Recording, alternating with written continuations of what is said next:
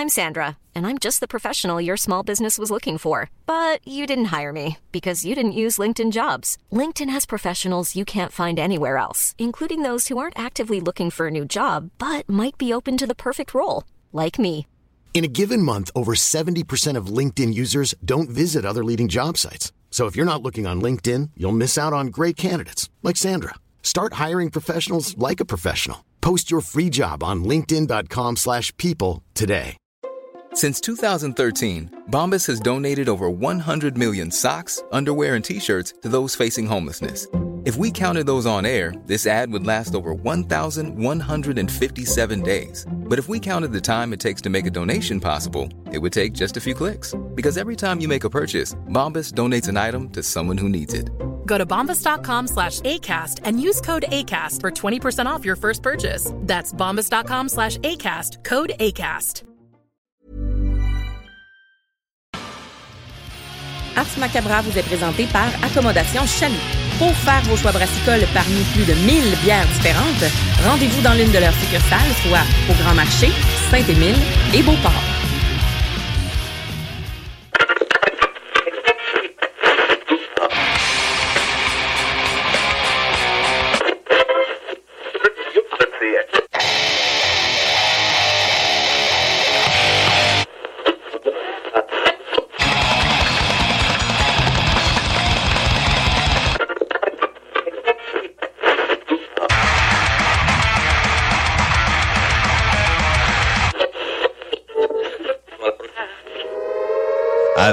Avertissement. Ars Macabra est une émission axée sur la musique et la sous-culture métallique qui se veut totalement libre, sans filtre ni censure.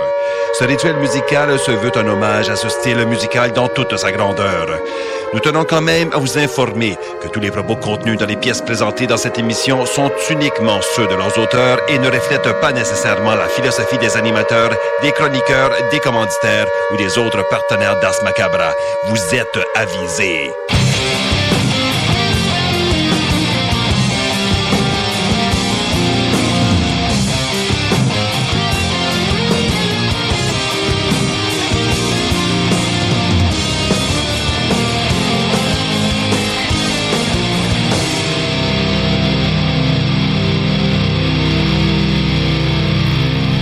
Salut les métalleux et bienvenue à l'épisode 351 d'Ars Macabra. Vous êtes avec Matraque encore une fois et comme à l'habitude, je suis accompagné de Sarah. Salut Sarah. Bien le bonsoir. Et euh, avant d'aller plus loin, je veux saluer les gens qui écoutent depuis CJMD dans la région de Lévis et de Québec. Salutations à ceux qui nous écoutent depuis Saint-Fret au Nunavut et à ceux qui nous écoutent depuis CIBL dans la grande région de Montréal. Vous êtes salués, chapeau bien bas. Bonjour, hi.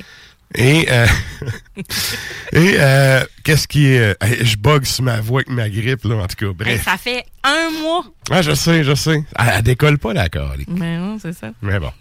Euh, ceci étant dit, qu'est-ce qu'on a à soir au programme, euh, musicalement parlant? Ben, plein de beats, comme d'habitude, mais on va avoir notamment un segment des, de nouveautés de chansons qui sont sorties dans le dernier trimestre. Et il va y avoir la toune longue, comme on a à chaque semaine. Ouais. Et sinon, pour ce qui est du reste, on a quand même pas mal de stock à soir. euh, Et on a des invités du tonnerre. Yes! Donc, euh, ben, premièrement, ceux qui sont abonnés au compte Instagram du show, vous aurez vu passer les choix brassicoles de Sarah pour cette semaine.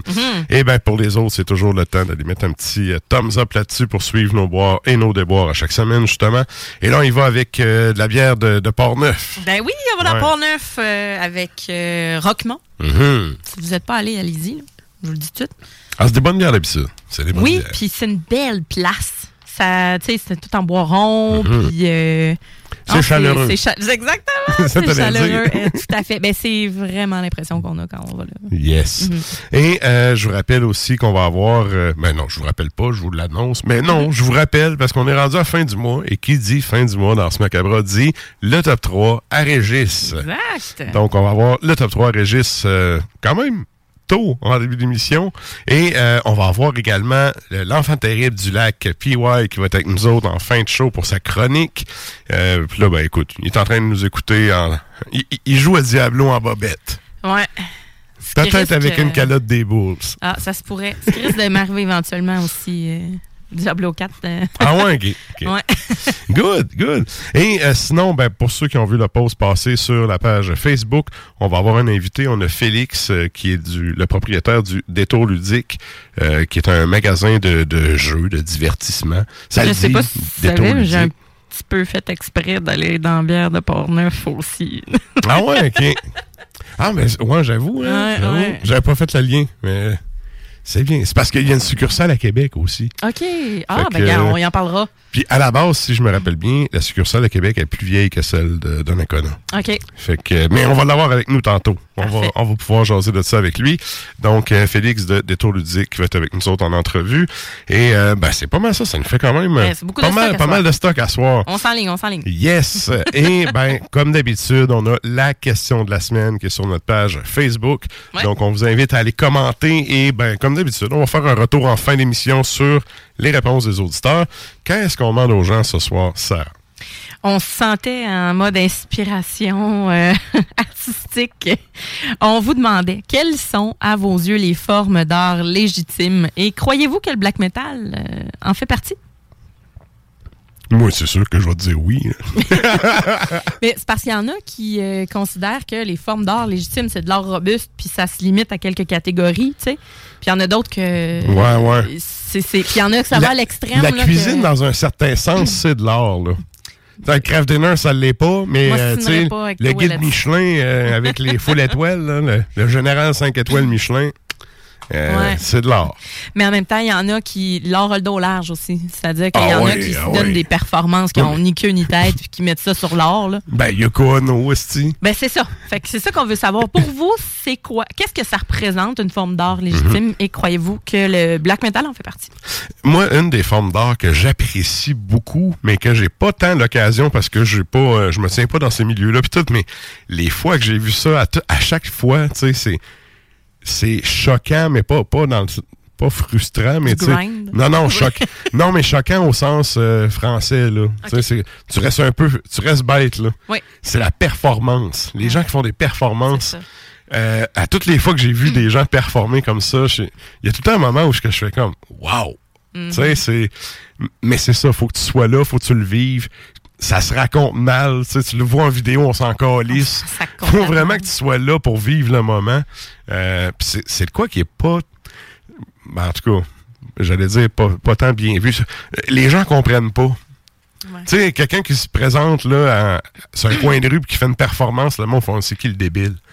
Tu sais, c'est. Ouais. Fait que, sauf que quand t'es un peu au courant de la démarche artistique en arrière pis tout, il y, a de quoi choquer, tu sais, dans- au sens français, justement. Que Ouais, tu restes puis- un peu euh, sous le choc.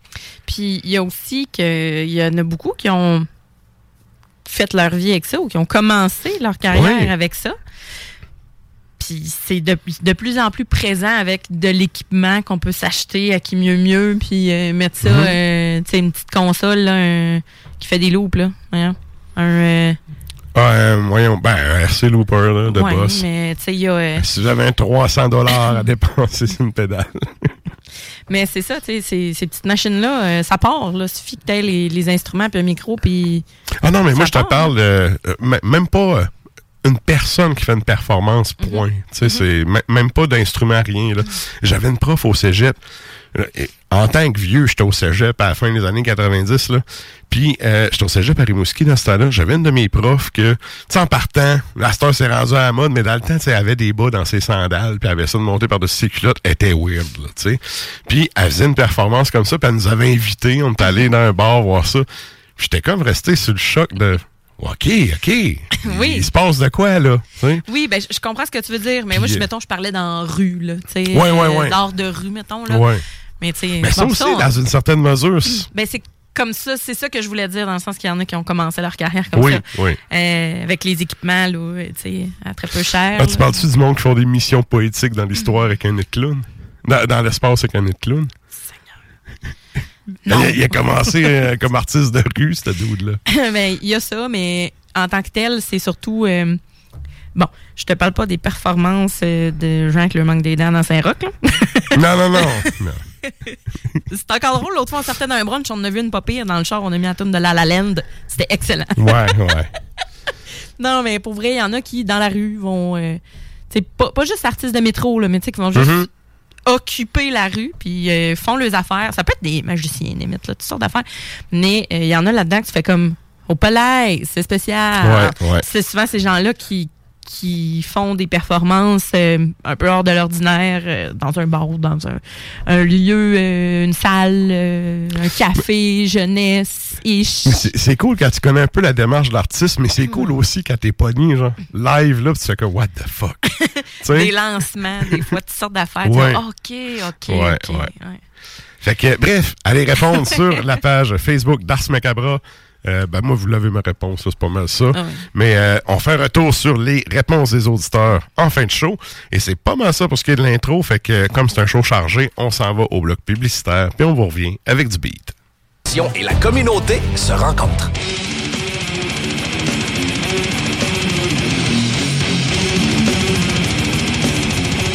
Et vous êtes toujours à l'écoute d'Ars Macabra, épisode 351. Et nous autres, on y va sans plus tarder avec un bloc nouveauté. Oh que oui. Il s'en vient. Il est pas encore dans les bacs.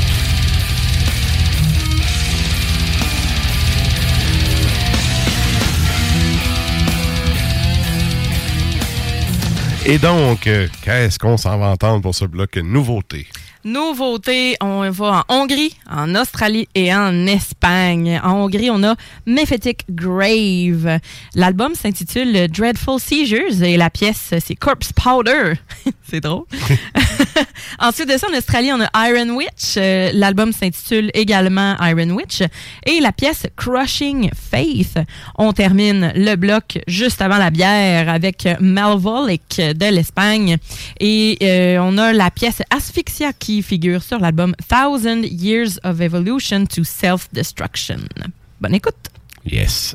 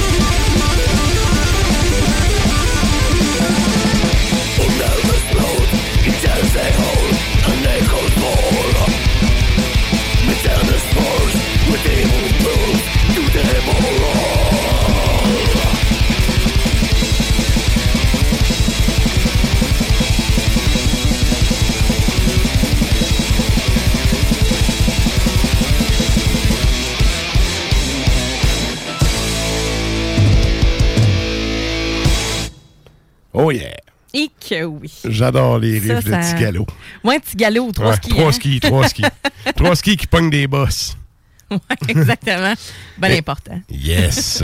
Et donc, euh, ben, c'est le temps de nous joindre maintenant sur les Facebook et les Tontubes Live parce qu'on s'en va sans plus tarder à la chronique bière.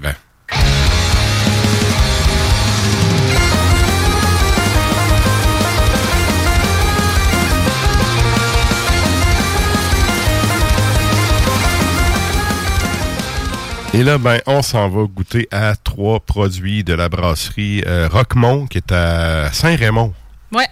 De Donc, Portneuf. Yes. Ouais. Et donc, ben, écoute, on va y aller avec ton premier choix. Que oui.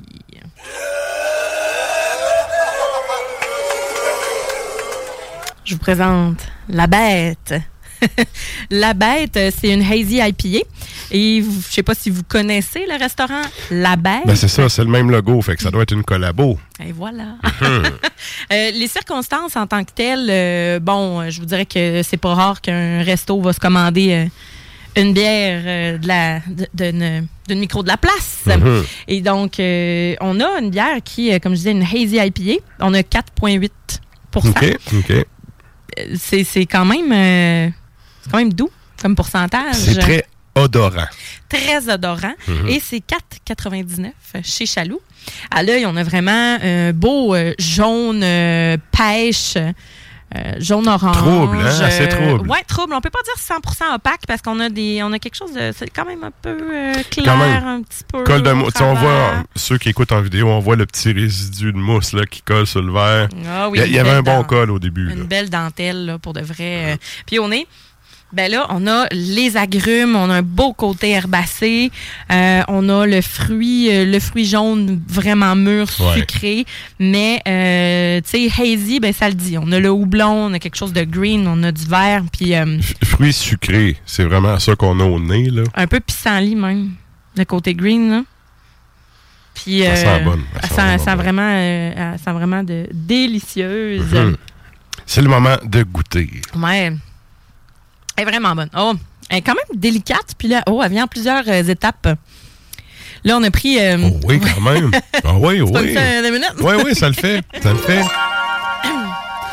L'arrière-goût prend un, certain temps avant d'embarquer. là. Ouais, ouais, Ça fait saliver aussi. Hein? Oui, ben cette bière-là est brassée avec les houblons. euh, on a du Halerta au blanc, Eldorado et Magnum. Donc, euh, c'est quand même euh, c'est quand même quelque chose. Et donc, euh, cette bière-là est quand même légère, quand même délicate en soi. C'est sûr que c'est pas une New England IPA, c'est pas une double. On a vraiment le côté hazy, c'est-à-dire que une petite puff, une petite puff de, de houblon, on a vraiment un côté green intéressant. Mais on est vraiment sur le fruit, là. Tu sais, là, comme je dis, on a, on a mangé de l'ail, nous autres, un peu avant, là. Fait que ça tue souvent le goût, là, mais euh, en buvant de l'eau au travers. euh, Ça tue aussi les bon. relations sociales, mais bon. Ah, hey, le- les micros, les puffs, sérieux, là, c'est comme. Il doit y avoir autant de microbes là-dessus que c'est un matelas de, de club échangiste, là. Fait que rendu là, une petite puff d'ail de plus. Fait que vous allez m'entendre un peu moins. Ah, bordel.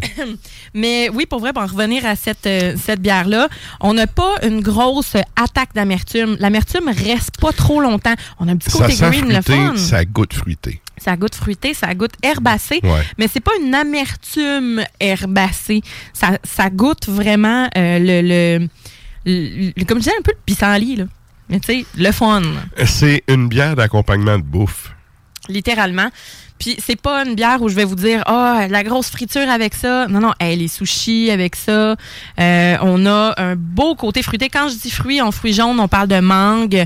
On a un petit côté fruit de la passion aussi.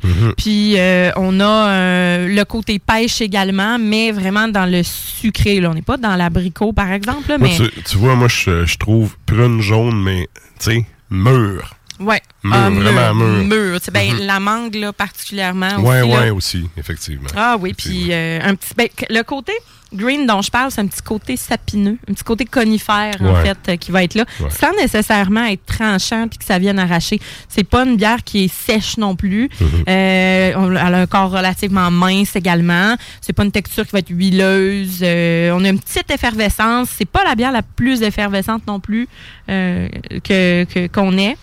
Ben, une bière d'accompagnement, évidemment, tu sais, qui dit la bête dit tu prends ça qu'un steak. Ouais, mais ils ont, ils ont des bons tartares avec ça. Fait que tu prends un tartare de saumon avec ça pour de vrai. euh, avec un petit. euh, moi, j'aime pas beaucoup les capres là, là-dedans, mais le côté vinaigré des capres irait bien aussi avec ça. Euh, de quoi de salin, un fruit de mer. euh, Crime, pas une fois, c'est toi qui aimes pas une affaire que j'aime. je comprends pas que t'aimes pas les olives, mais que t'aimes, mais que t'aimes les capres. Hey, dis ça, mon fumé, c'est malade. J'enlève tout. Pas capable. Vrai? Non. Oui, une olive, t'en mets une dans le Pacifique, là, Ben, c'est un goutte au La complet. carpe, tu croques dedans, ça contamine ton plat. C'est terminé. Ah. Eh. C'est pas demain que tu vas me convaincre. Même chose. Même chose de ton bord, là, tu sais. Mais vraiment bonne, sérieux. Ouais, donc euh, Mhm. on y va avec des fruits de mer. Ils ont des belles grillades de poissons aussi, là. La bête, euh, tu sais, pour vrai, euh, c'est vraiment un bel, euh, une belle collabo en tant que telle. Ouais. Fait que pour une bière houblonnée, délicate, qui accompagne bien des plats qui sont, euh, qui sont raffinés, ben vous avez la, la bonne bière pour vous, pour accompagner, euh, pour accompagner ça. Donc je répète, c'est la bête. On a la Hazy IPA de chez Rockmont. Et là, on y va avec ton deuxième choix.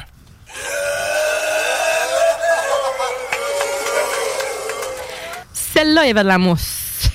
Oui, Là, ben, on le voit, ceux on qui a regardent même la pas, vidéo. on a- j'ai même pas pris de gorgée, ça s'est juste non estompé. Ouais, c'est ça. C'était YouTuber chipette, comme on dit. Pas que ça fasse le focus, euh, ça fasse le focus la bière, mais on avait un gros col de mousse. Et donc, c'est la, la Choco. Oh, ça sent bon, ça. Ouais. Ça sent malté beaucoup, beaucoup. C'est Rôti. Milk Stout euh, chocolat. On a un 5,6% d'alcool. Euh, C'est 4,79 chez Chaloux.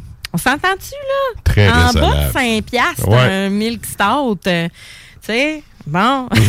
voilà.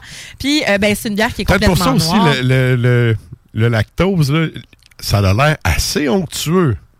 Ben, on a une petite effervescence, euh, des, des petites bulles, mais ça a comme bouillonné, là, littéralement, dans le verre. Un col de mousse qui reste là, sur le top. euh, Ouais, ouais, ouais. Puis c'est vraiment, euh, euh, évidemment, bien noir. C'est elle est pas licoreuse, par exemple. Elle est un petit peu huileuse. Mais c'est pas un milk stout, là. C'est pas à l'avoine, là. tu sais. Non, non, pas, on ça. va pas avoir un côté crémeux. Le col de mousse, c'est pas crémeux non plus. C'est vraiment juste dense. Euh, puis on est, oui, on a quelque chose de rôti. Puis Ah en bouche, ah ouais. ah ouais, bonne, hein? Ouais, ça le fait. Oh, l'amertume de cacao à la fin. à la fin. Puis on a un petit côté boisé, le fun. La torréfaction est Mhm. vraiment présente. Un côté euh, cacao, mais aussi café. Euh, café fruité, infusé, et non pas café, euh, grain de café frais, là. Mhm. Café moulu, là. Non, on est vraiment dans le café infusé. Puis euh, on a une bière qui, ma foi, va être qui a de la personnalité tout en restant soft, douce. Passe partout également.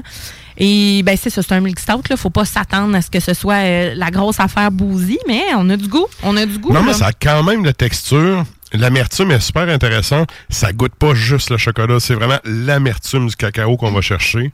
Ouais, Puis, un euh, petit le côté, côté- ferreux un petit peu. Exact, exact. Euh, C'est bien malté, là. Ouais, vanille. le- Mm. C'est pas une bière qui va être super sucrée, mais ça va être une bière qui a une bonne amertume puis un beau côté vanille là, qui vient Mm. tout enrober ça. C'est- plus malté que licoreux, je trouve, comme, Ouais. comme texture puis comme odeur. Là. Oui, beaucoup de grains là-dedans.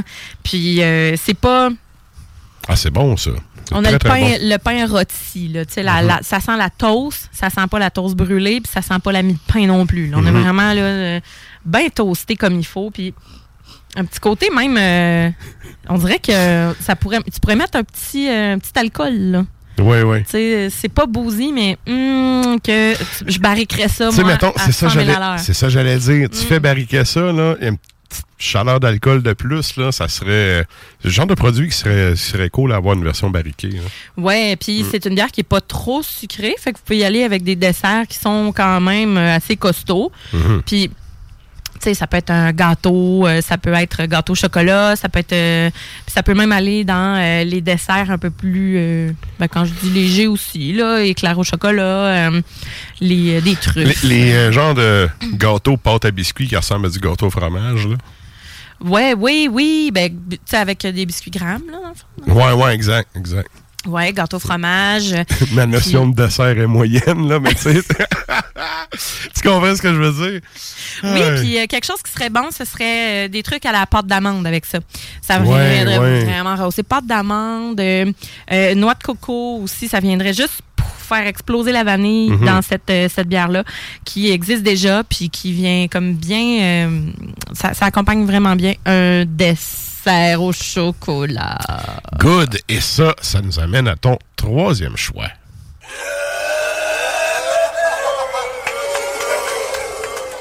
Toué. Ouais, là, on est plus dans le brunâtre que dans le noir. Tu sais, côté texte, pas texture, mais couleur, là. Ouais. c'est- plus euh, dans le brun un peu. On est-tu, euh, c'est-tu un porteur?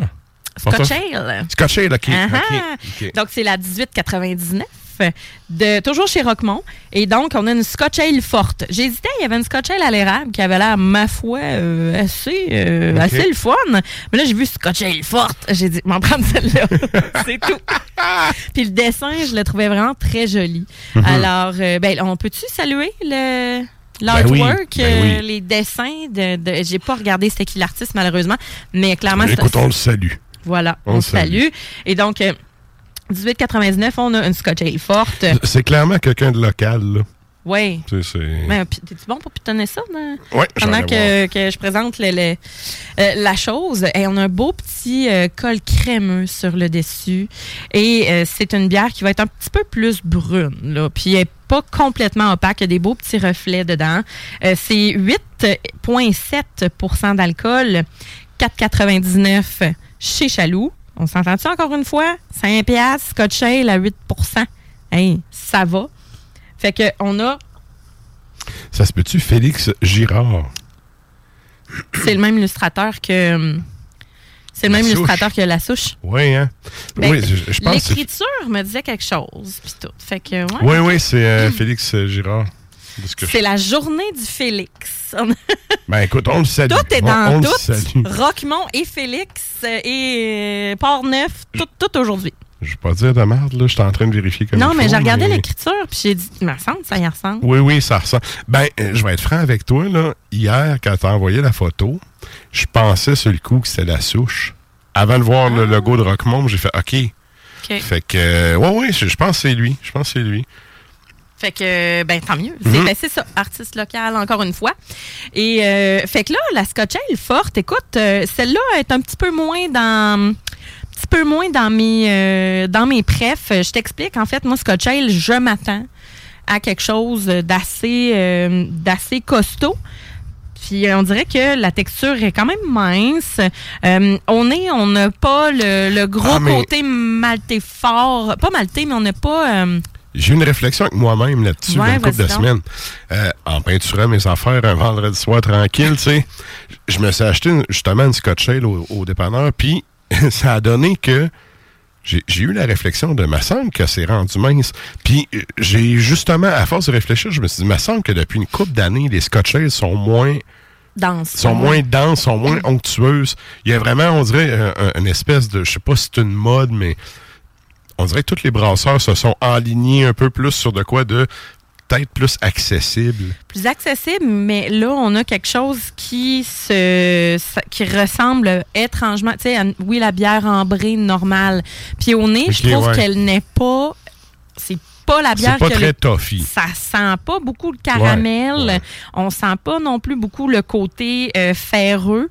Et au goût, sais, j'ai fait exprès de la mettre après la bière noire parce qu'une Scotch Ale, d'habitude, ça a plus de torque.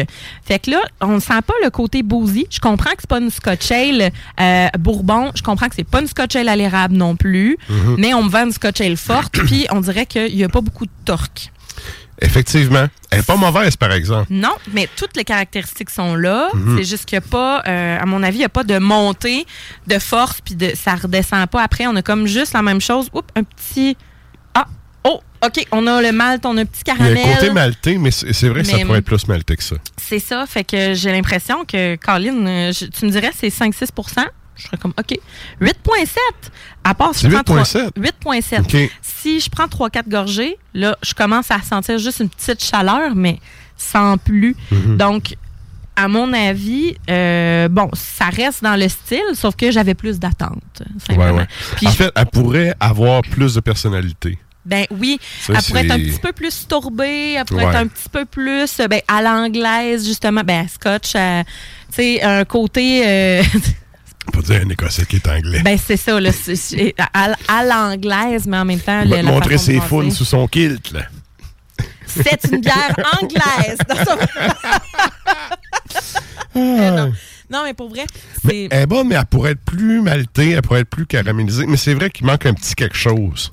Il manque le côté festin, il manque le côté Le côté old school qu'on aime Il manque de ce genre un de petit côté boisé, peut-être, sans nécessairement. Tu sais, je le sais, c'est pas barriqué, tout ça. Mais je trouve qu'elle manque de caractère. Mais ça veut pas dire qu'elle est mauvaise en soi, Mhm. mais sachez que si vous cherchez la Scotch Ale forte, qui est vendue sur l'étiquette, Essayez à l'érable, peut-être. ben oui. Ouais, Oui, ouais. puis je me dis, Colin, j'aurais peut-être dû amener l'autre pour comparer les deux. Là, le printemps arrive, là, les bières à l'érable vont arriver. Exact, mais c'est c'est là où j'en venais pour l'accord. Parce que Ouais, avec ça, là, du bacon à l'érable. Ah, c'est sûr. Mais des oreilles de Chris. Du stock, là, vraiment sucré avec ça. Euh, dessert, euh, tu sais, un pudding chômeur. On salue tous ces, euh, tous ces immigrants latinos qui viennent travailler dans les fermes ici autour qui mangent des oreilles de Chris pour la première fois. Oh là là, les meilleurs que j'ai jamais goûté dans ma vie. Euh, biceps barbecue. Ah, moi, tu vois, c'est ça de ma grand-mère, mais elle est morte, fait que j'en mangerai plus. Ben non, mais tu sais, Bon. on la salue, on la salue. Euh, salut, euh, grand-maman. Euh, mais pour vrai, c'est. Faut quelque chose qui normalement est assez sucré ou costaud avec ça. Mais là, on, on est, pas trop sucré, elle est pas. Mhm. Elle manque un peu de caractère. Fait que, tu sais, j'annule un petit peu mes desserts euh, intenses puis mes grosses, mes grosses viandes euh, mijotées, braisées, etc. J'utilise mon ricochet. Puis, non, coché. Mais ouais, Euh, ouais. je- Mais je comprends ce que tu veux dire, par exemple. C'est parce que dans le fond, si tu veux qu'un dessert trop torqué, la bière, elle va juste passer comme un verre d'eau. Ouais, c'est ça. Ouais. C'est ça. Euh, donc, euh, puis c'est pas obligé d'être un dessert, là. Tu sais, ça peut être un plat mijoté euh, avec, tu sais, un bon, un bon vieux ragoût, là. Ouais, ouais. ou un porc Mais en fait- effiloché. En fait, tu pourrais sacrer ça dans le croque-pot puis faire, tu sais, faire de la bouffe avec. ben, honnêtement, là, moi, en ouvrant cette bière-là, pendant que je cuisine, je ferais comme, OK, je vais m'en ouvrir une autre, puis je vais verser Ouais. celle-là. Puis c'est pas parce qu'elle est mauvaise. Au contraire, peut-être même en, en cuisant, ça va rehausser plusieurs saveurs. Ah non, mais une Euh, bonne bière, quand tu fais de la viande euh, dans le croque-pot, c'est parfait. Ouais, oui, c'est pas, euh, pas obligé de mettre une bière, une bière cheap. Mais je pense, sérieux, ça pourrait faire de quoi d'intéressant. Puis, euh, puis je la sers à bonne température là, présentement aussi. là. Ouais, Fait ouais. elle avait toutes les chances de libérer ses, ses saveurs. Mais on a quand même tranquillement, après quelques gorgées, là, plus je parle, plus j'en prends, je suis comme OK, ça, ça y va, mais c'est. J'aime ça que les Scotch Ale euh, se. se- Pareil comme les Écossais, on découvre leur personnalité puis leur accent drôle là quand tu leur parles en Ouais. premier. Fait qu'en première gorgée, normalement, le Scotch Ale, c'est supposé faire. Oh, ouais. Ouais, ouais. Ben, euh, là-dessus, je suis comme toi, j'aime bien les Scotch Ale qui ont du torque. Mais Ouais. comme je te disais, j'ai eu la réflexion de. On dirait que la mode est à enlever le torque de la Scotch Ale. Ben, OK. je vais en acheter moins. Peut-être qu'ils veulent la démocratiser, mais c'est ça. Ben, moi, euh, j'ai aussi eu la réflexion de je vais me tourner vers d'autres choses. tu sais. Mm, C'est- Je vais aller chercher un vin d'orge à la place ou. Ben oui, c'est ça. Puis même les vins d'orge, on- ils, ils deviennent de plus en plus soft aussi. Là. Ouais, ouais. Colin, Il faut qu'on se mette à brasser. mais euh, toutefois, cette bière-là, ça veut pas dire qu'elle est mauvaise pour autant. C'est, Mhm. euh, mais euh, donc, c'est ça, vous, vous cherchez un petit côté légèrement caramélisé, un peu torréfié, euh, qui, euh, qui est un peu, un peu ferreux également au passage, puis qui a une petite finale sucrée, juste un petit peu, là, euh, puis un petit pétillant. euh, Ben le fun, ben le fun, ben le fun. Le côté pétillant est cool. Ouais. Mais tu vois, en même temps, habituellement, c'est pas pétillant de même. C'est ouais. ça. C'est ça. Mais c'est pas une effervescence, c'est les bulles fines. Mhm. C'est pas une grosse effervescence non plus. Mais Mais euh, mon, coup de base. mon, mon coup de cœur, c'est la choco. hein. Oui, le Ouais, chocolat, sérieux, elle, se- elle ouais. se démarque vraiment. Là. solide comparativement aux autres. Good. Tout à fait d'accord. Merci, Sarah. Ben, ça fait plaisir. La chronique bière d'Ars Macabra vous a été présentée par Accommodation Chaloux. Trois points de vente pour vous servir. Grand Marché, Saint-Émile et Beauport. Passez voir leur belle équipe pour obtenir des conseils sur les produits disponibles en magasin, pour vous procurer les plus récents arrivages houblonnés de la bière de soif aux élixirs de qualité supérieure des microbrasseries du terroir. Et donc, ben nous, on poursuit ça avec euh, le top 3, le fameux top 3 à Régis. You know that song, don't you? Sure I do.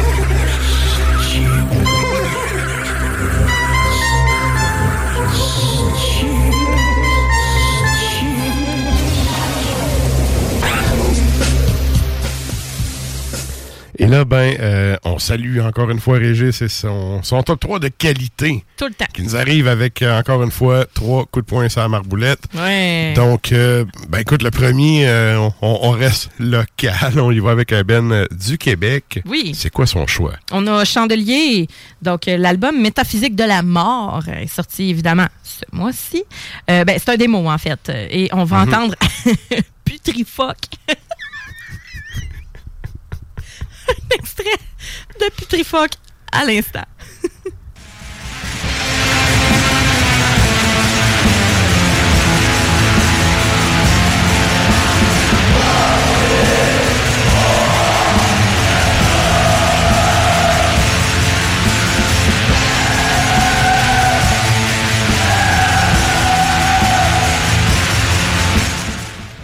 Oh yeah. Ouais.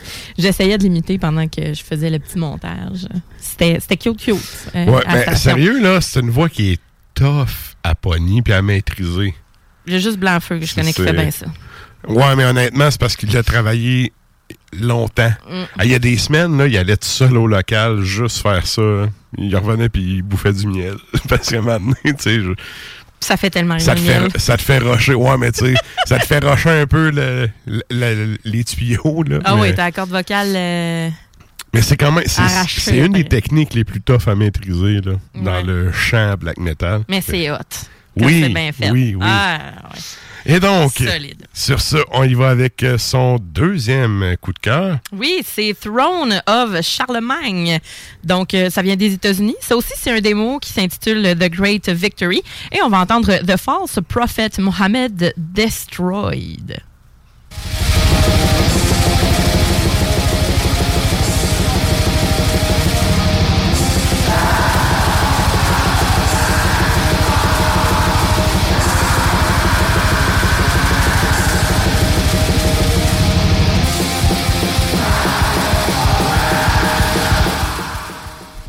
C'est tout, un petit de trois skis. Ouais.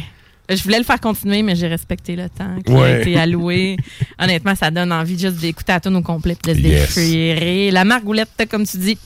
Yes, puis euh, je- en tout cas, je trouve que c'est un peu. euh, le titre de la tune fit pas avec le nom du band parce que Charlemagne était quand même, même si c'était un, un- un empereur autoritaire, c'est quand même quelqu'un qui a fait preuve d'une certaine tolérance religieuse puis tout dans son empire. C'est peut-être une façon de faire, euh, là, vous me voyez pas, là, mais Ouais, un ouais. beau gros finger aussi euh, Ouais. au concept du trône de Charlemagne également. Mais bref. Mais On salue ces trois fils qui se sont entretués. Ça, c'est tout le temps l'histoire avec la, la loi salique. là. Ah, Tes, tes- tes enfants qui, euh, qui finissent par tous s'entretuer pour avoir le pouvoir après. Mm. Bref, Charlemagne, quel personnage grandiose, pareil. ah.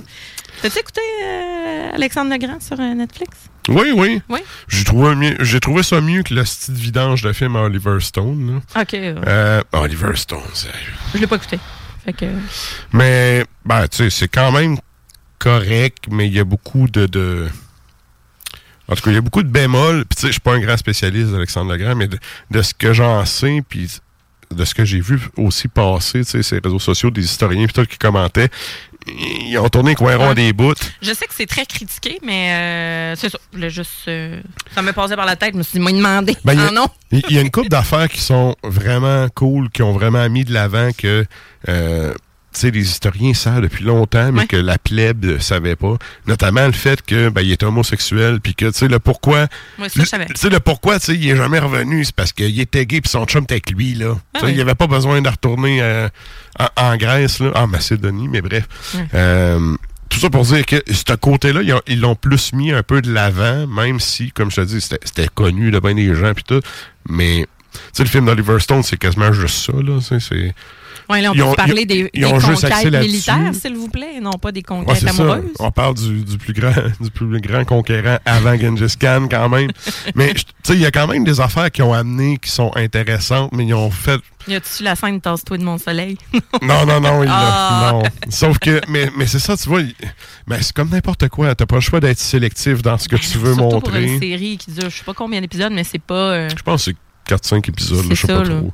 Je l'ai- je l'ai comme mis en, en rafale pendant que je peinturais. Une. C'est ça. c'est- J'étais sûre, c'est ça. Ouais, ouais. Bon, c'est ça. quand même cool. C'est un bon divertissement, mais Ouais. tu sais, c'est sûr que si vous voulez apprendre de quoi sur la vie d'Alexandre Legrand, c'est peut-être pas, euh, c'est peut-être pas la référence. Bon, alors voilà. Bon. Ouais.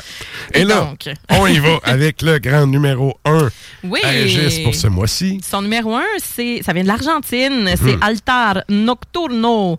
Et la pièce, c'est euh, Solitude of Eternal Night. C'est aussi sur un démo qui porte le même nom. Donc, on va aller écouter ça. Après ça, on part en pause, puis on vous, euh, on vous revient avec euh, les shows de la semaine, tiens. Yes. Yes, sir.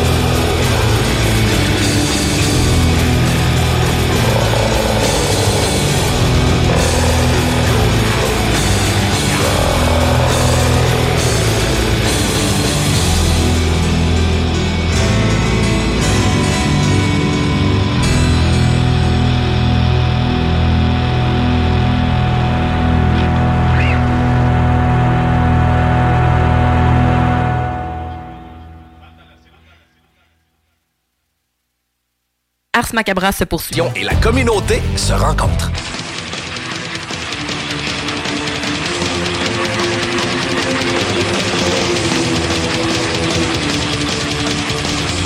Et vous êtes toujours à l'écoute d'Ars Macabra, épisode 351. Oui. Et donc, et sans plus tarder, Oui. comme disait la vieille libérale corrompue, où est-ce qu'on peut aller dépenser nos dollars loisirs cette semaine? On s'en va au show de la semaine.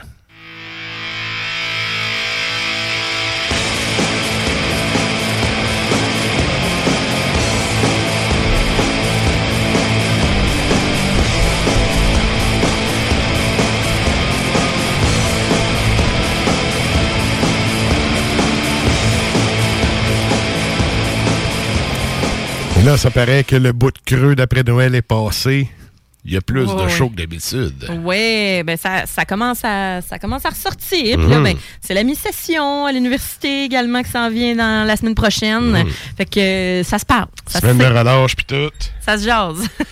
C'est-tu cette semaine que les Ontariens viennent mal vivre ici?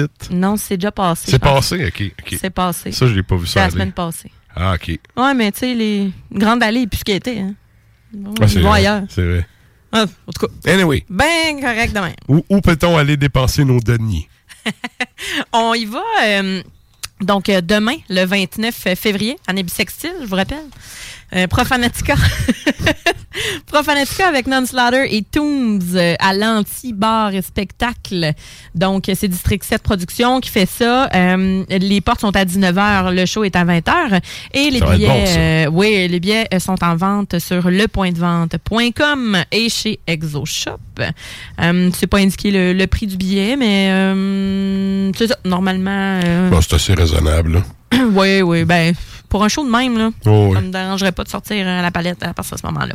Alors, euh, Je pense voilà. pas que ça dépasse 30$, piastres, sérieux. Non, je pense pas non plus. Euh, pour euh, les euh, sorciers-sorcières qui sont tristes, euh, qui est euh, Charme et Sortilège qui est fermé, c'est une boutique euh, qu'il y avait dans les Moilous, Euh, mais il y, en avait d'autres- il y avait d'autres succursales également.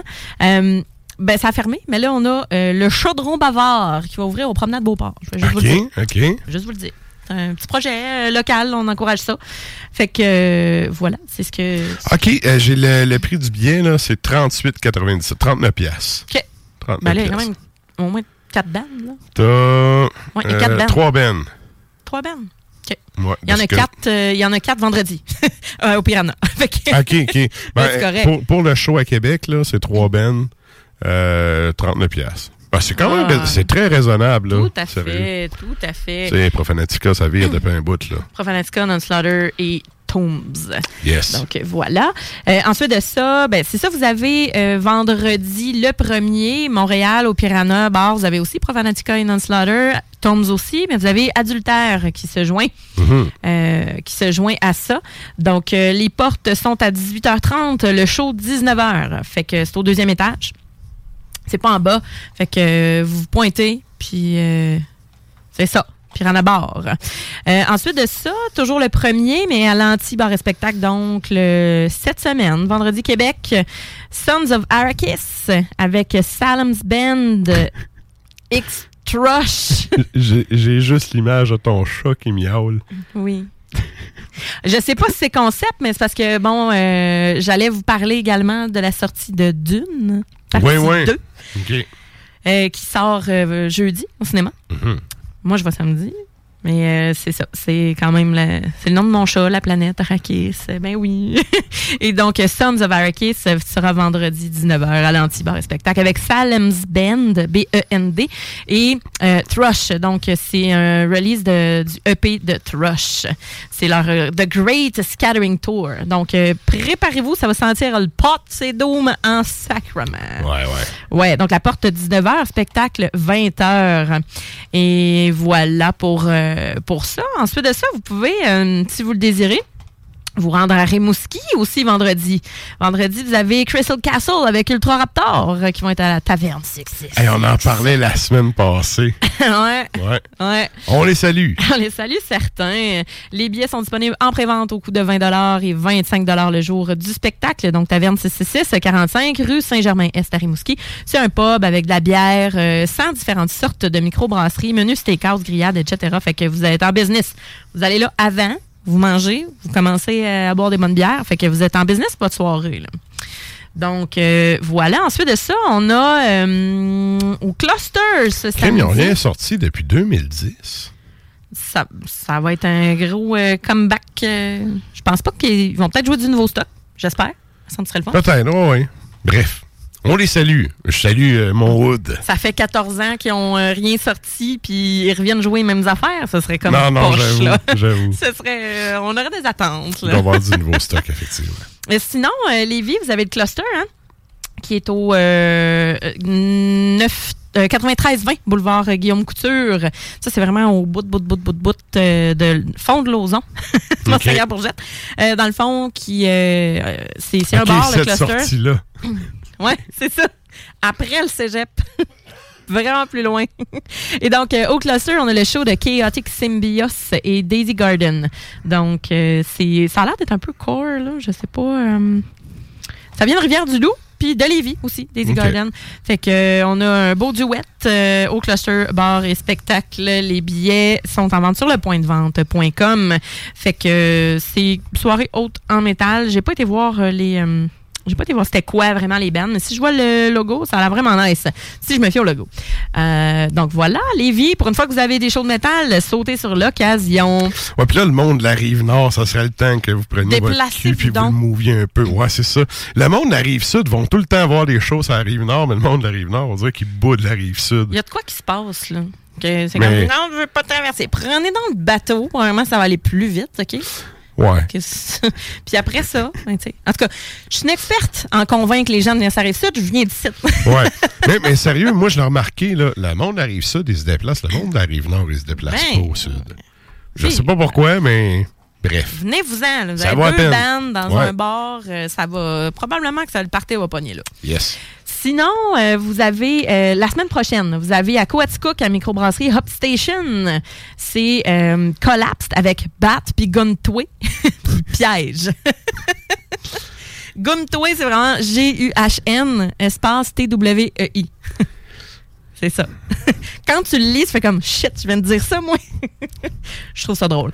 Bat, euh, je les ai pas vus, mais il était en première partie de côté qu'il y avait dont euh, Tantifaxat euh, Ok, oui, l'autre oui. fois, là. euh, C'était ça, On est en puis. Semaine passée. Oui, oui. Ouais. Ben, deux semaines, je pense. Ça? Non, voilà deux semaines, t'as raison. Ouais, ouais. Puis, euh, c'est ça, fait que euh, je les ai manqués parce que j'étais en honte. Mais euh, paraît que c'était bien bon. Fait que vous pouvez aller les voir à Quetzalcoatl si vous voulez avec Collapse, Gunway et Piège. C'est le 9 mars, c'est à 20h. Fait que vous avez Ah. vraiment là du punk crust, du euh, sludge, euh, power violence. C'est ce qui- 20 pièces à la porte pour les quatre bands. Good.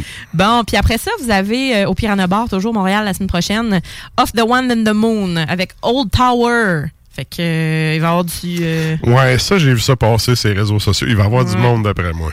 ouais avec Tice aussi.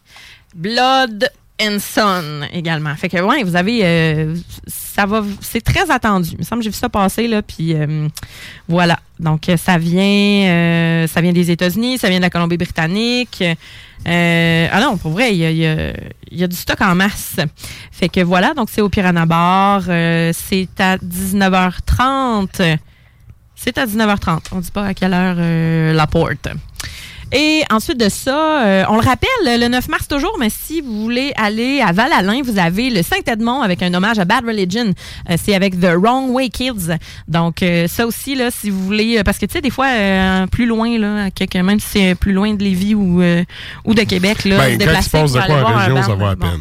Voilà, fait qu'il y a des bandes de, de Québec puis de Drummondville qui sont là. 20 pièces en pré-vente, 30 pièces à la porte, bar sur place, puis euh, les portes ouvrent à 18h30. Et Donc le show voilà. est dans une ancienne église. Oh, ça rentre, ça? Fait que euh, acoustique faite pour ça. Ça va rentrer. Pas mal Yes. Fait que c'est ce qui conclut les shows de la semaine. Good. Et là, ben, nous autres, on poursuit ça en musique avant d'aller au bloc euh, entrevue avec euh, Félix qui est avec nous du Détour ludique. Mais on y va en musique avec Galdor. Galdor qui... C'est ton, Ah. ton bloc, ça, aujourd'hui. Ah ouais. Ouais, mais tu sais, il fait un excellent job avec Dimmu Borgir, mais bordel que son projet solo est meilleur que tout. Ah, mais des fois, il y a des dans gens... ses autres projets, là, son projet, c'est le meilleur de, ses- de tous ses collabos, à mon humble avis. c'est son meilleur. Mm, Mais des fois, il y a des gens que, euh, justement, tu sais, quand ils sont en groupe, ils mettent un petit peu du leur. Pas, euh, parce que c'est pas son projet à lui tout seul.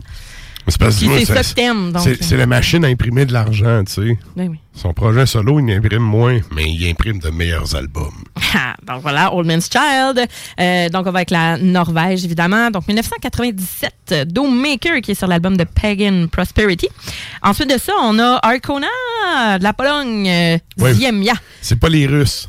C'est pas les Russes avec Macha, là. Non, non, non, non. Euh, Ziemia euh, sur l'album de 2016, Lunaris. Et on termine ça avec la Finlande, avec Urn. 2008, Soul Destroyers. La pièce s'intitule Black Steel Worship. Alors, on écoute ça.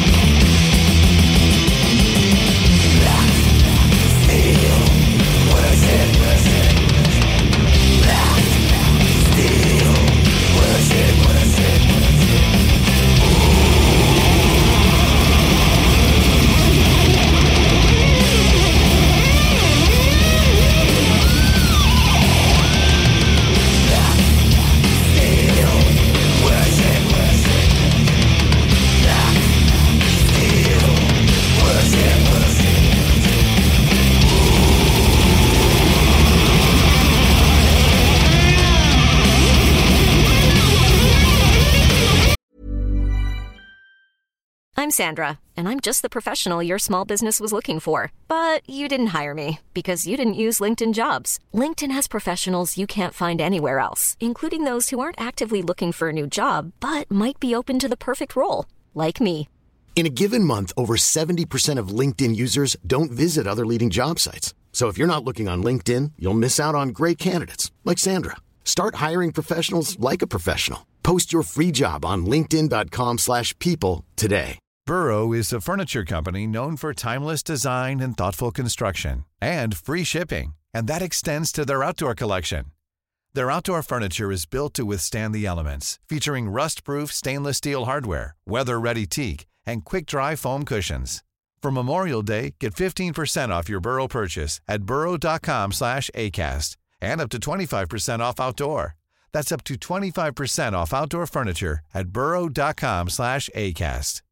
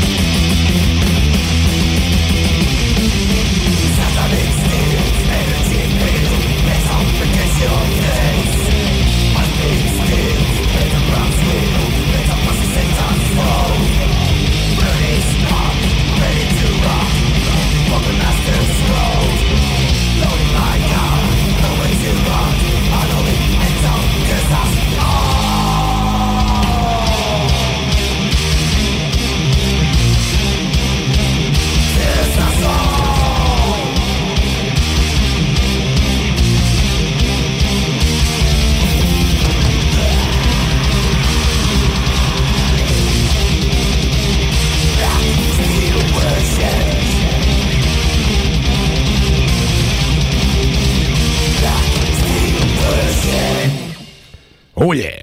Hein, ça rentre. Qu'est-ce qu'on vient d'entendre, Sarah? C'était Urne. Donc, de la Finlande. Et euh, c'était Black Steel Worship, c'est sur l'album de 2008, Soul Destroyers. Excellent. Et ben là, c'est le temps de nous joindre sur les Facebook et les Sub Live parce qu'on s'en va pousser ça à un autre niveau avec Félix Castonguay du Détour ludique.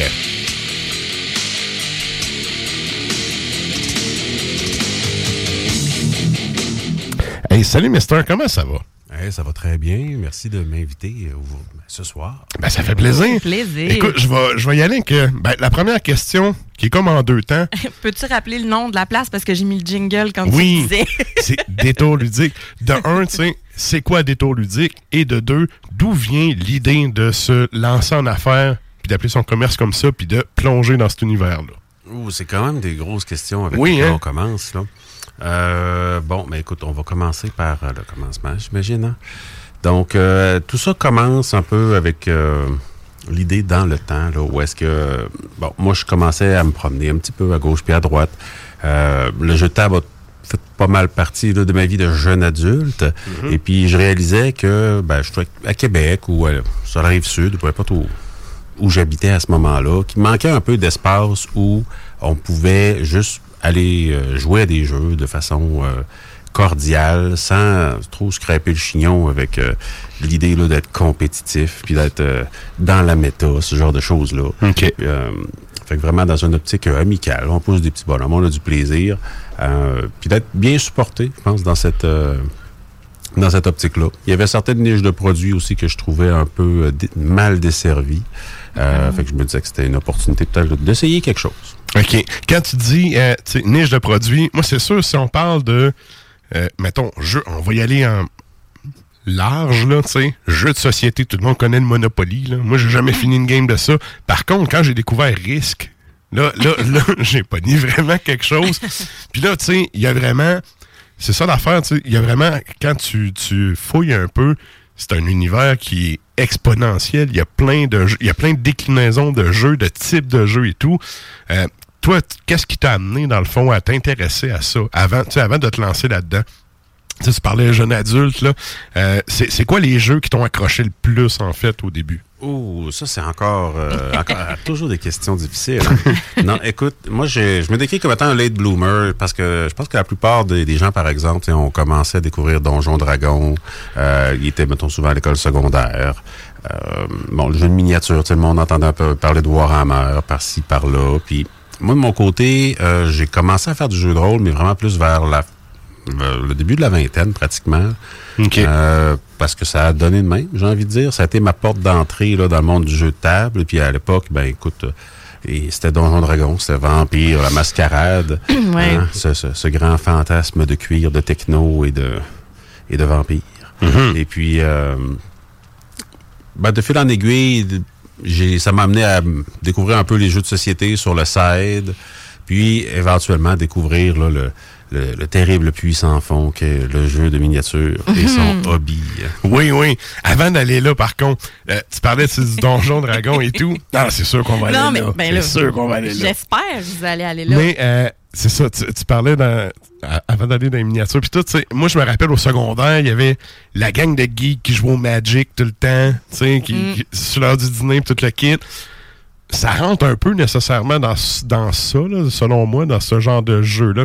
T'étais-tu un gamer de Magic ou pantoute, pantoute? Alors, j'ai eu, mes, j'ai eu mon petit moment Magic euh, pendant un certain temps. Mais euh, rapidement, on s'est rendu compte que on a- l'investissement qui était nécessaire pour euh, jouer de façon, on va dire, officielle, de façon euh, standardisée, ben, ça ne matchait pas exactement ce à quoi on s'attendait. Puis si tu veux des bonnes cartes, euh, faut que tu sortes le cash. ben, c'est ça. Puis Ouais. Magic, a- ça crée un phénomène un peu bizarre. Ça, ça, ça crée un phénomène de guerre froide un peu. Tu sais, souvent, là, t'arrives avec tes chums, là, t'as- là, t'as ton nouveau deck, puis là, ton nouveau deck, il bat tout le monde. Mhm. Fait que T'es bien content, mais là, tout le monde s'est dit, ah, euh, là, il, il Il a atteint plus jouer. certains niveaux, là. Fait que là, il faut, il faut, Faut réarmer de l'autre bord. C'est ça, il faut commencer Ouais, la ouais. guerre à l'armement. Ouais. L'autre soir d'après, ben là, euh, c'est rendu euh, Tony qui se pointe avec son nouveau deck. Puis là, il torche tout le monde. Ouais. Puis là, avant même que tu t'en rendes compte, ben, t'es rendu avec des decks là, de plusieurs centaines de dollars, là, que tu t'es convaincu que c'était vraiment nécessaire là, d'acheter 4 Damnation à 50 pièces chaque. Mhm. Parce que tu voulais vraiment là, que cette semaine, là, ce soit pas Tony le King. Mais c'est quasiment, au lieu de jouer ensemble, c'est chacun son tour, mais ch- chacun sa game, tu sais. Ouais, exact. Puis, euh, ça, moi, personnellement, ça reflétait pas vraiment ce, que, ce à quoi j'aspirais là, de, de- d'un jeu. Puis aussi des communautés de jeu qu'il va y avoir autour de ça. Parce que Magic Mm. a toujours été un jeu extrêmement compétitif. Puis, j'ai, euh, j'ai vu des communautés de jeu être, euh, j'aurais envie de dire, pratiquement... animaliers dans leur comportement. la loi du plus fort. Ouais, euh, ouais. si t'es le petit ouais. nouveau. là, Des qui- bestiaux, là. C'est ça. Ouais. Si t'es le petit nouveau qui arrive, tu connais pas trop ça, ben, tu vas te faire manger. Il y a ça, tu vas te faire trader des affaires tout croche là, qui seront pas à ton avantage. puis- Ouais, ouais, ouais. Euh, tu sais, m- moi, c'est vraiment pas ce qui m'intéressait là-dedans. Puis bien qu'il y ait des jeux de cartes à échanger, je pense qu'ils ont de quoi de vraiment chouette à offrir. Euh, ben, rapidement, Magic, c'est devenu un cas de, ben, euh, je sais pas. Ben, j'ai un cas un peu de, de, de collection, mais tu sais, dans le domaine ludique, que tu sais, vous parliez des, des bolt action, tu sais, des, des jeux, des miniatures, Mm-hmm. euh, jeux de société, mais ça inclut le côté collectionneur aussi d'objets plus rares. euh, puis à ce moment-là, ben c'est un peu là que ça s'en va avec les cartes. Ça peut être carte Magic, ça peut être carte de hockey, carte Pokémon, name it, là. euh, Ouais. tu sais, l'objet d'échange et de collection en même temps parce que tu veux le garder quand c'est rare puis tu veux faire ton flasheux, flasheuse avec ça. Mais, Mais c'est ça, ça vaut rien tant que tu le vends pas. Mais c'est ça. tu sais, Ah, exact. il y a- Mais ça y a vaut tout quoi, le temps euh, un marché de ça, tu sais, ça c'est l'autre affaire. c'est pas fait de tes mains, là Ben, aussi, on s'entend. Ouais, effectivement, effectivement. Il se passe quelque chose de vraiment intéressant, en fait, dans le monde du jeu de cartes en ce moment, parce que oui, là, on a tous connu quelqu'un, là, qui avait comme la grosse collection de cartes Magic, qui a vendu X, Y, qui s'est fait plein d'argent, puis là, a tel autre gars qui fait juste comme vendre des singles sur eBay, puis il n'a pas besoin de travailler. Mais ça, ben, ça va devenir de moins en moins vrai, en fait. Ça va devenir de plus en Mm. plus rare, parce qu'on le sait que Wizards of the Coast ont vraiment l'intention de récompenser de plus en plus le jeu digital versus le jeu physique. OK. Puis c'est on dirait quelque chose qui commence à s'instaurer particulièrement plus dans les. euh, ben, c'est une mentalité qui est très vieille en, termes de jeux de cartes. le côté de collection, puis de euh, d'avoir des prints rares. Tu sais, on voit ça encore dans Magic, on voit ça dans Pokémon, par exemple, Mhm. euh, Yu-Gi-Oh, j'imagine. Ouais. Mais quand on, on regarde un peu ce qui se passe dans les jeux de cartes qui sont un peu plus modernes, par contre, eux, ils fonctionnent vraiment à l'inverse. Euh, souvent, tu sais, je pense à Flesh and Blood, par exemple, qui, euh, qui est un jeu sur lequel, avant même sa sortie, il y avait des cartes qui étaient évaluées à 800 dollars. OK. USD. Et- ouais, ouais. et, euh, ouais, US. T'es rendu à genre 1100, 1200 Ah. canadiens. là. exact. Le jeu n'était même pas encore sorti. Puis, assez rapidement, la compagnie a dit, ben, nous, en fait, on va rééditer ces cartes-là. Parce que notre but, c'est pas de créer des objets de spéculation, c'est Mm. de créer un jeu, puis d'avoir un jeu. que les gens vont 1086 dollars la carte. Donc, euh, fait ils ont, ils ont carrément brisé une partie du marché de secondaire de Ok. leur jeu, en fait, volontairement pour pouvoir dire que ça restait un jeu avant d'être un objet de spéculation. Ouais, c'est ouais. quelque chose qu'on voit de plus en plus, en fait, dans les, on va dire, jeux plus modernes. Favoriser la diffusion, dans le fond. Exactement. OK, OK. Puis là, tu disais tantôt, bon, je trouvais qu'il y avait une partie des jeux qui étaient mal desservis, mal euh, exploités, en tout cas. De ce que j'en comprends, c'est le, le côté de la mini, là, ou... euh, Euh, dans la miniature puis dans le jeu de rôle surtout. OK. Euh, parce que c'est deux genres dans lesquels il y a énormément là, de choses qui ont évolué à l'intérieur des, des, des 15 dernières années. Si, mettons, il va avec le jeu de rôle en startant. OK. T'as- T'as-tu un exemple un peu, mettons, pour les, les euh, néophytes, là? tu sais, que- De quel jeu on parle, puis ça ressemble à quoi, à peu près? Oh, ben, là, ça devient... C'est un peu difficile là, de... de ben, Vas-y avec ton préféré. Et- Ben, la question pour, T'sais- t'sais, pour euh, mêler un geek, vas-y avec ton préféré. Lequel? ben, c'est ça. comme, Matraque, c'est- c'est comme si je te demandais, tu sais, c'est lequel le meilleur guitariste selon toi? Là, tu me dirais, ben, ça me C'est dépend Le connaissant, il y en a un. C'est ça l'affaire. Ouais, mais je te dirais selon les styles, tu sais, selon Ben, les styles. Selon ça. les styles. Oui, que voilà. ça reste Ah ouais. ça. Ouais. Tu sais, Il y a des raisons pourquoi je vais sortir Urban Shadow pour faire une game de ça versus euh, Brancalonia dans une autre circonstance ou de Spire de City Must Fall dans une autre circonstance. Euh, moi, je suis quelqu'un qui, académise beaucoup les choses, ce qui est à la fois une bonne et une mauvaise chose. Euh, fait que je casse souvent les oreilles des gens avec ça. Mais tu sais, dans le jeu de rôle, par exemple, moi, j'ai rapidement fait un rapprochement avec, dans le fond, les arts littéraires. Puis j'ai rapidement trouvé que, en fait, c'était une belle façon d'explorer des genres littéraires, mais avec des outils différents, plutôt que de juste faire de la lecture puis d'assimiler un genre de cette façon-là. Ben là, carrément, les, les, gens qui ont créé des jeux de rôle sont en train de dire bon, mais comment est-ce qu'avec des mécaniques de jeu, on va réussir à imiter un- une figure de style, comment est-ce qu'on va réussir à imiter un, un procédé narratif? Puis euh, c'est vraiment ça qui m'a amené à me demander ben, qu'est-ce qui est en train de se passer dans ce jeu-là, parce que oui, on connaissait Donjon Dragon, on connaissait Vampire la Mascarade. Il y avait toutes sortes de petites presses indépendantes là, dans, les années 2000, début 2010 qui se faisaient, mais c'est vraiment à partir de 2010 à peu près qu'il y a eu vraiment une grosse explosion, puis que là, c'est mis à partir dans beaucoup, beaucoup de directions. OK. Euh, où est-ce qu'aujourd'hui, il y a des produits qui, je pense, auraient jamais même pu être imaginés. euh, Ouais. Il y a de cela quelques temps. Je me posais euh, comme question, as-tu remarqué une, euh, une différence, euh, que ce soit en matière d'achalandage ou d'intérêt par rapport, bon, on parle de Donjon Dragon principalement après la sortie de Stranger Things? Oui, définitivement. Ouais, hein? Stranger Things a eu un impact de normalisation Ouais. assez massif là, pour tout ce qui est Donjon Dragon. Parce que, on, on se le mentira pas, tout le monde connaissait déjà Donjon Dragon. Parce Ouais, que euh, on a tous été à une On connaît tous quelqu'un qui a déjà joué puis qui jouait à la cafétéria. C'est ça, là, qui a monté un personnage, là, puis qui a fait deux games, là, puis qu'après ça, il n'en a plus jamais fait.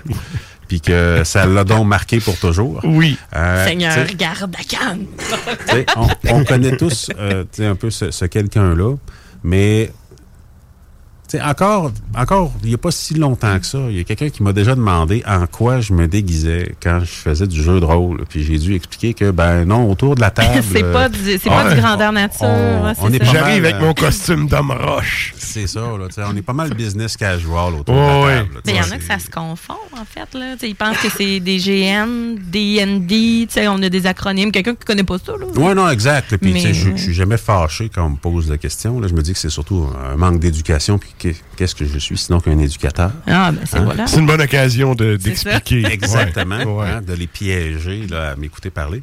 Puis, euh, Fait que, oui, Stranger Things a vraiment contribué à montrer un peu aux gens c'était quoi, en fait, jouer à Donjon Dragon Mhm. et à s'intéresser à ça. Après, tout le contexte de pandémie a amené à, à ce que ça, ça On y va, là. Je dirais On encore y plus va. normaliser la chose, où est-ce que là, les gens se cherchaient des hobbies, avaient besoin de nouvelles euh, choses à essayer. Euh, Stranger Things, on l'avait tous vu, surtout que le, le jeu de rôle a pris un gros, euh, un gros tournant digital aussi. Mhm. là. avant, tu sais, jouer euh, en ligne, c'était quelque chose qui se faisait, mais qui était pas vraiment, je dirais, encouragé. Ben, pas encouragé, mais euh, ça tentait pas à personne de jouer devant sa webcam. On voulait être autour de la table avec ses amis. Avec la Ah, pandémie, Mon ben chum, là, il a essayé. Il a essayé pendant la pandémie. Ça, il y a plusieurs plateformes qui sont sorties. C'est moins immersif, c'est sûr, là. Mais euh, je, je- je vais laisser, te laisser terminer, mais quand même, euh, ça peut. euh, Il y en a qui ont trippé, puis il y en a qui ont comme abandonné pas trippé. rapidement. Autant, autant pour certains, ça a été vraiment l'opportunité de pouvoir sauter dans autant de parties qu'ils voulaient parce qu'il n'y avait pas nécessairement le cercle rapproché autour d'eux pour pouvoir explorer Ouais, ouais. ces choses-là. Puis encore là, c'est comme je le disais, les jeux de rôle sont là pour imiter toutes sortes de genres littéraires. Mhm. Puis je peux avoir un groupe de jeux, puis ça, tout le monde l'a vécu, je pense, à un certain point quand ils sont là-dedans. Euh, moi, ma gang, elle jouait à Donjon Dragon, puis c'était Donjon Dragon. Mhm. Puis là, ben, si je leur disais, j'ai trouvé un livre, euh, ça a l'air mystérieux, intriguant. Euh, ils me disaient, ouais, mais c'est pas Donjon Dragon. Ouais, ouais, ouais. Fait que pour beaucoup de gens qui étaient peut-être un peu tannés, qui voulaient explorer beaucoup de choses, ben, c'est- Créatif. euh, ben, c'est ça, ça- C'était l'opportunité de dire, ben là, je peux avoir Donjon Dragon, mais je peux aussi aller essayer ça, je peux essayer ça, je peux essayer ça aussi. Mais pour les gens qui cherchent un peu euh, plus l'expérience immersive, de dire, ben moi, j'ai une game dans laquelle je veux vraiment comme, euh, pas, ben, pas me, me dévouer, là, mais disons, euh, m'investir dedans, ben, il manque peut-être un peu de cette chaleur-là, là, d'être tous autour de la table, Mm. euh, puis de sentir là, que, ben, il n'y a pas de bout où est-ce qu'on peut se mettre sur mute, puis là, l'autre s'en va parce que, euh, clairement, euh, son tour ne reviendra pas avant je sais pas combien de temps. Ouais, ouais. Euh, Mm. en train d'écouter quelque chose sur son autre écran, clairement. Euh, Le social qui vient avec est Ouais. très important. là. Mhm. Tu sais, auparavant, tu sais, on le disait, là, tu avais des gangs qui jouaient à ça, puis c'était une appartenance, puis c'est- tout qu'un monde, là, en même temps, là. Ben, moi, que, ça, m'amène à ça, tu sais, les wargames, là, tu sais, tu parlais tantôt Warhammer, que ça fait quand même, je pense que ça fait 40 ans que ça existe, ça. ça fait officiellement euh, bientôt 37 ans. 37 ans, OK. Oui. Quand même, quand même, vraiment. tu sais. Euh. Ben, moi, oui, mais bref. Ouais, c'est ça. Mais tout ça pour dire que, euh, tu sais, t'as Warhammer, puis c'est vraiment. Warhammer, les joueurs de ça sont vraiment sectaires. Et oui, ça fit avec le, tout- toute la lore du, du, du projet, tu sais, de- l'univers est ultra sectaire avec l'Imperium, puis tout. Le monde qui joue à ça sont très, très, très. euh, comment je pourrais. Ben, c'est ça, sectaire, avec des, des œillères de même un peu. Moi, j'ai découvert Bolt Action et je suis vendu raide à ça. Puis là, je veux qu'on aille un peu là-dessus parce que, ben, tu sais, toi, c'est un des. C'est une des choses que vous vendez chez vous et tout. Il y a le côté, tu disais tantôt, le côté hobby, il y a le côté jeu. Euh, tu sais, la miniature, le fait de peinturer. Moi, je me suis. Artistique. Ouais, c'est ça. Moi, je me suis viré vers ça parce que, ben, tu sais, j'ai un fuck de main. En attendant de me faire opérer, je suis comme, faut que je fasse de quoi de mes mains, tu sais. J'ai débarqué chez vous, je me suis acheté une boîte, je me suis lancé là-dedans, et depuis, c'est comme un rabbit hole, là. Ah oui. Euh, toi, qu'est-ce qui t'a amené, en fait, à ça? Parce qu'il y a le côté... Tu sais, à un moment donné, euh, moi, au début, je me disais, OK, je vais juste peinturer, puis fuck le jeu, tu sais. Puis là, tu sais, tout le monde me disait, non, non, tu vas tomber dedans, tu vas tomber dedans. Puis une des choses que j'aime de ce genre de jeu-là, c'est que justement, t'as as une communauté, t'as du monde craqué, mais contrairement au Magic que tu disais tantôt que tout le monde a son deck puis tout le monde veut t'écraser, il y a un côté plus collaboratif, je trouve, où le monde sont plus prêts à te donner un coup de pouce puis à t'aider puis à te coacher un peu là-dedans. Là. Je sais pas, toi, c'est-tu de quoi que t'as euh, que t'as remarqué aussi ou premièrement, qu'est-ce qui t'a amené à ça? Puis est-ce que tu est-ce que je me trompe avec le côté collaboratif de cette communauté-là, mettons? En fait, ce qui m'a amené à me lancer dans ce hobby-là, euh, c'est le jeu de rôle, en fait, indirectement. J'avais découvert un jeu de rôle qui s'appelait Iron Kingdom, euh, pour lequel j'avais euh, bien aimé le lore, j'avais bien aimé tout, tout ce qu'il y avait autour. Et puis, euh, par la force des choses, j'ai découvert que en fait, c'était un jeu de rôle qui était basé sur l'univers d'un wargame. Et à la base, moi, je m'étais dit, ah ben, je vais être malin. Je vais m'acheter un petit kit de départ. J'ai un ami là, qui m'en avait parlé un peu, là, puis qui proposé pour jouer avec moi. Puis je me disais, ben, je vais juste m'en servir là, pour pouvoir assimiler comme les maths du jeu de façon intuitive. Comme ça, quand Mhm. je vais DMer des games, ben, je, vais, je vais être capable d'improviser facilement parce que je vais avoir une, une connaissance, on va dire, intuitive du modèle mathématique. Puis, euh, ben, oups. Oups, j'ai maintenant deux commerces. Ouais, non, exact, exact. là. Rapidement, je suis tombé à, à avoir cinq armées euh, à la Mhm. maison et, euh, et beaucoup d'amour à leur donner. Mhm. Puis, Ouais. en ce qui a trait à ton autre question, euh, définitivement, en fait, il y a une très, très grosse différence, je trouve, euh, de façon générale, dans les communautés de, de, de wargaming. En même temps, je dirais qu'il faut faire attention parce que euh, j'ai vu des comportements comme ceux que j'ai décrits un peu là, dans, dans Magic, euh, dans certaines communautés de joueurs de, par exemple, Warhammer 40 000, euh, parce que c'est un jeu aussi qui se veut extrêmement compétitif. Oui, oui. Même si, euh, en 37 ans, ils n'ont jamais réussi à le balancer. Puis, euh, ma petite pointe là, du... C'est le commentaire qui revient souvent, d'ailleurs, par rapport à ce jeu-là. là. Chaque fois qu'ils sortent une nouvelle armée, c'est elle qui torche tout le monde, puis il ajuste plus ou moins le reste. Là. Mais dans la plupart des autres communautés de jeu, euh, les gens, ben, d'un, sont toujours contents de voir qu'il y a d'autres joueurs, en fait. Puis souvent, leur priorité, c'est de jouer. C'est Ouais, pas ouais. de gagner, c'est pas de perdre, c'est de dire on a nos bonhommes sur la table. Parce que quand on se lance dans un hobby comme ça, c'est une forme d'investissement, en fait. Tu sais, on Ouais. met un 200 peut-être là, sur une boîte de bonhommes, tout ça. Mais c'est pas juste du cash, c'est du temps. Ex- Peinturer tout ça, c'est des heures et des heures. Exactement. Puis le jour où euh, moi je me promène, puis là, je vois que tu as une boîte de bonhomme dans les mains, puis là, moi j'ai une, une boîte de bonhomme qui fit avec ça. Ben là, moi ce que je vois, c'est quelqu'un qui va m'aider à rentabiliser mon investissement. Ouais. Euh, fait ouais. que c'est sûr que je suis content de te rencontrer. Puis de Ouais. te dire, on va se booker une game, ça va être le fun. Hopefully, tu vas être un- un- quelqu'un de sympathique. Fait Mhm. plus, là, on va forger une amitié. Ouais, ouais. Puis là, ben, ça se peut que toute la peinture, tu n'as jamais faite de ta vie. Là, je vais te donner deux, trois petits conseils. Là, tu vas me revenir en me disant, Hey, j'ai fait mon premier bonhomme. Là. Puis clairement, il, il, sera pas beau parce que c'est ton premier Ben, bonhomme. c'est ton premier. Ben oui. Puis là, moi, je Comme ta première toune qui est de la putain de merde quand t'écoutes ça avec du recul. Mais quand tu l'as faite, t'étais content. C'était ta première toune. Non, exact. Puis, euh, puis tu vas me le montrer, ce petit bonhomme-là. Puis moi, je vais te dire, waouh, il est vraiment malade parce que je suis content que tu aies peint ton petit bonhomme. Puis Je Mhm. veux que tu continues de peindre tes petits bonhommes parce que quand tous nos petits bonhommes vont être peints, qu'on va les mettre sur la table, on va créer une scène extraordinaire. Puis on va avoir un good time. Euh, fait que cette, cette philosophie du jeu-là est beaucoup plus présente dans le dans, dans- dans la communauté du jeu de miniature. Puis même, moi, quand j'ai commencé, un truc qui m'avait beaucoup surpris, c'était même sur les, les réseaux sociaux, par exemple. Je me disais, bon, les gens qui commencent à montrer leur, leur mini, qui ont commencé à peindre, tout ça, ils doivent se faire rentrer dedans, puis ça doit être vraiment raide. Puis finalement, non, c'est des communautés dans lesquelles le support est T'as des conseils. hein, ouais. Hey, ton épée est ratée, tu devrais faire telle affaire. Ils diront pas qu'elle est ratée, mais tu- hey, essaye telle technique ou telle technique. Effectivement, t'as- c'est moi aussi, je suis Ouais. resté, je suis resté frette euh, avec ça. remarqué, voici un exemple, etc. Ouais. C'est changer des photos, tu sais, justement. Moi, je connais zéro ça, là, euh, les miniatures. Puis euh, je continue, tu sais, ma, Matraque, il nous en envoie là, dans nos conversations de groupe, il continue d'en envoyer. Puis même si je connais pas ça, je suis comme, c'est bien hot. Parce que moi, je ferais vraiment pas ça. Je suis dextérité fine, zéro. Fait que euh, je trouve ça, je trouve ça hot, même si je- j'embarque pas tant dans, dans le concept. Puis, il y a des étoiles dans les yeux depuis qu'il fait ça, là, c'est l'enfer. Je suis pas rendu très bon, mais si je regarde mon premier, il est vraiment laid à comparer où je suis rendu, tu sais. Oui, mais t'en Mais- fais beaucoup, mais également, tu partages cette passion-là avec une couple de tes gars de band, Mhm. puis Colin, euh, des amis, puis justement, il, a- hey, il m'a envoyé telle photo, check, Ah, regarde, puis là, tu sais, c'est de bonne guerre, là, justement, là, tu sais, Ah oui. il, parle- il parle de, de, de, de ce qu'ils ont peinturé et de la game qui s'en vient aussi avec ça, tu sais.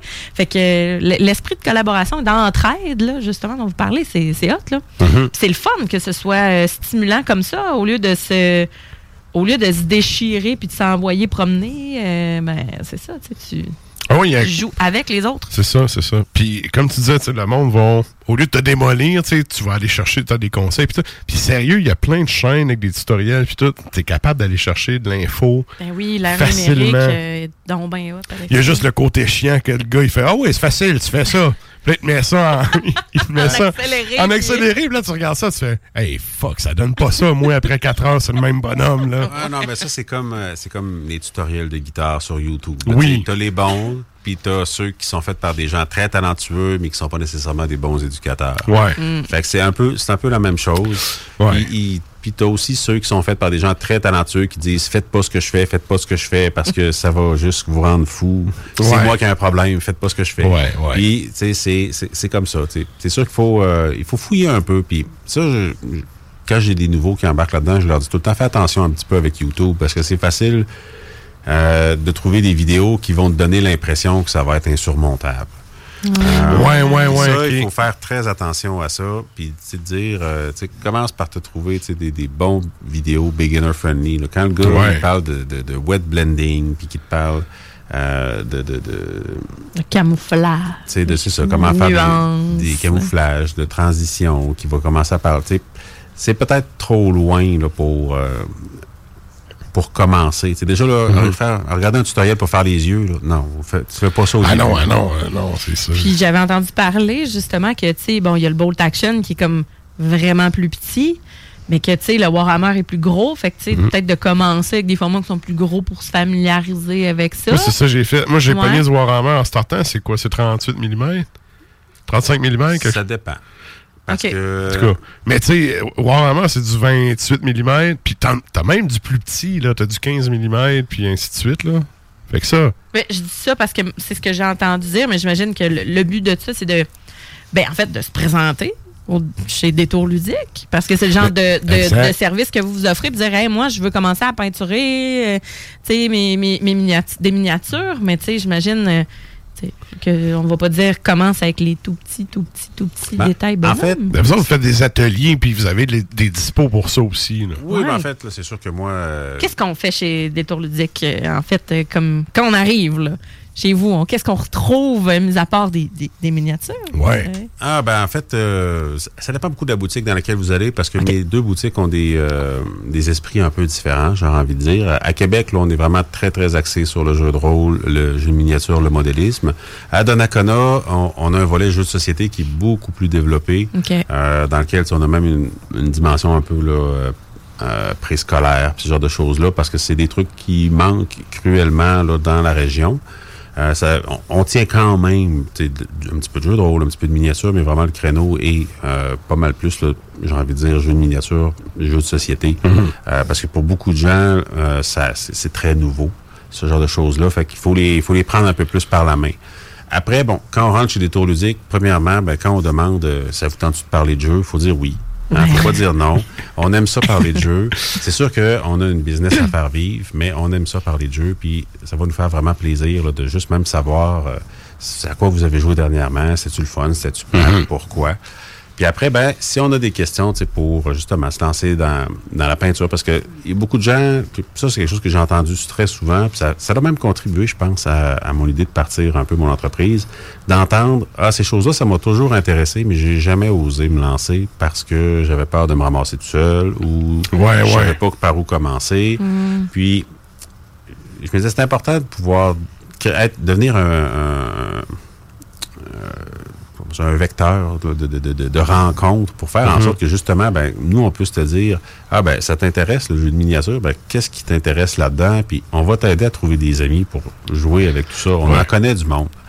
Fait que, euh, je pense que c'est c'est d'avoir cette ouverture-là, puis pas nécessairement de se dire, euh, tu sais, je rentre dans un magasin. Tu sais, oui, c'est un magasin, mais on, on est là avant tout pour vous aider à découvrir ces choses-là. Un beau rôle conseil. Ben, moi, il y a une ouais. affaire que j'aime bien là, du, de chez vous, justement. Puis, tu sais, moi, j'ai plein d'élèves qui sont comme tombés dedans à cause parascolaire avec Ah moi. puis oui. tout, mais, tu sais, le fait que tu peux aller sur place, puis, bon, t'as pas 25 armées, mais t'es quand, même- t'es quand même capable d'emprunter une coupe, de montrer au monde comment ça marche. Tu sais, si tu veux l'essayer avant, voir si ta piqûre. Tu sais, ça se pogne vite, là. Fait que, euh, rendu là, c'est, tu t'aimes ça ou t'aimes pas ça? En fait, c'est ça, je me suis rendu compte, c'est t'aimes ça ou t'aimes pas ça, tu sais? Ben, fait que tu le sais vite. Si t'es pas sûr, tu veux pas investir nécessairement, ben là, tu te pointes, tu vas, euh, parce que là, vous faites des activités, euh, vous avez des soirs euh, en particulier, là, selon les jeux pis tout. Euh, tu sais, il y y, a ce côté-là, tu tu veux l'essayer, tu te pointes, tu veux, tu peux jouer une game, tu te fais coacher un peu.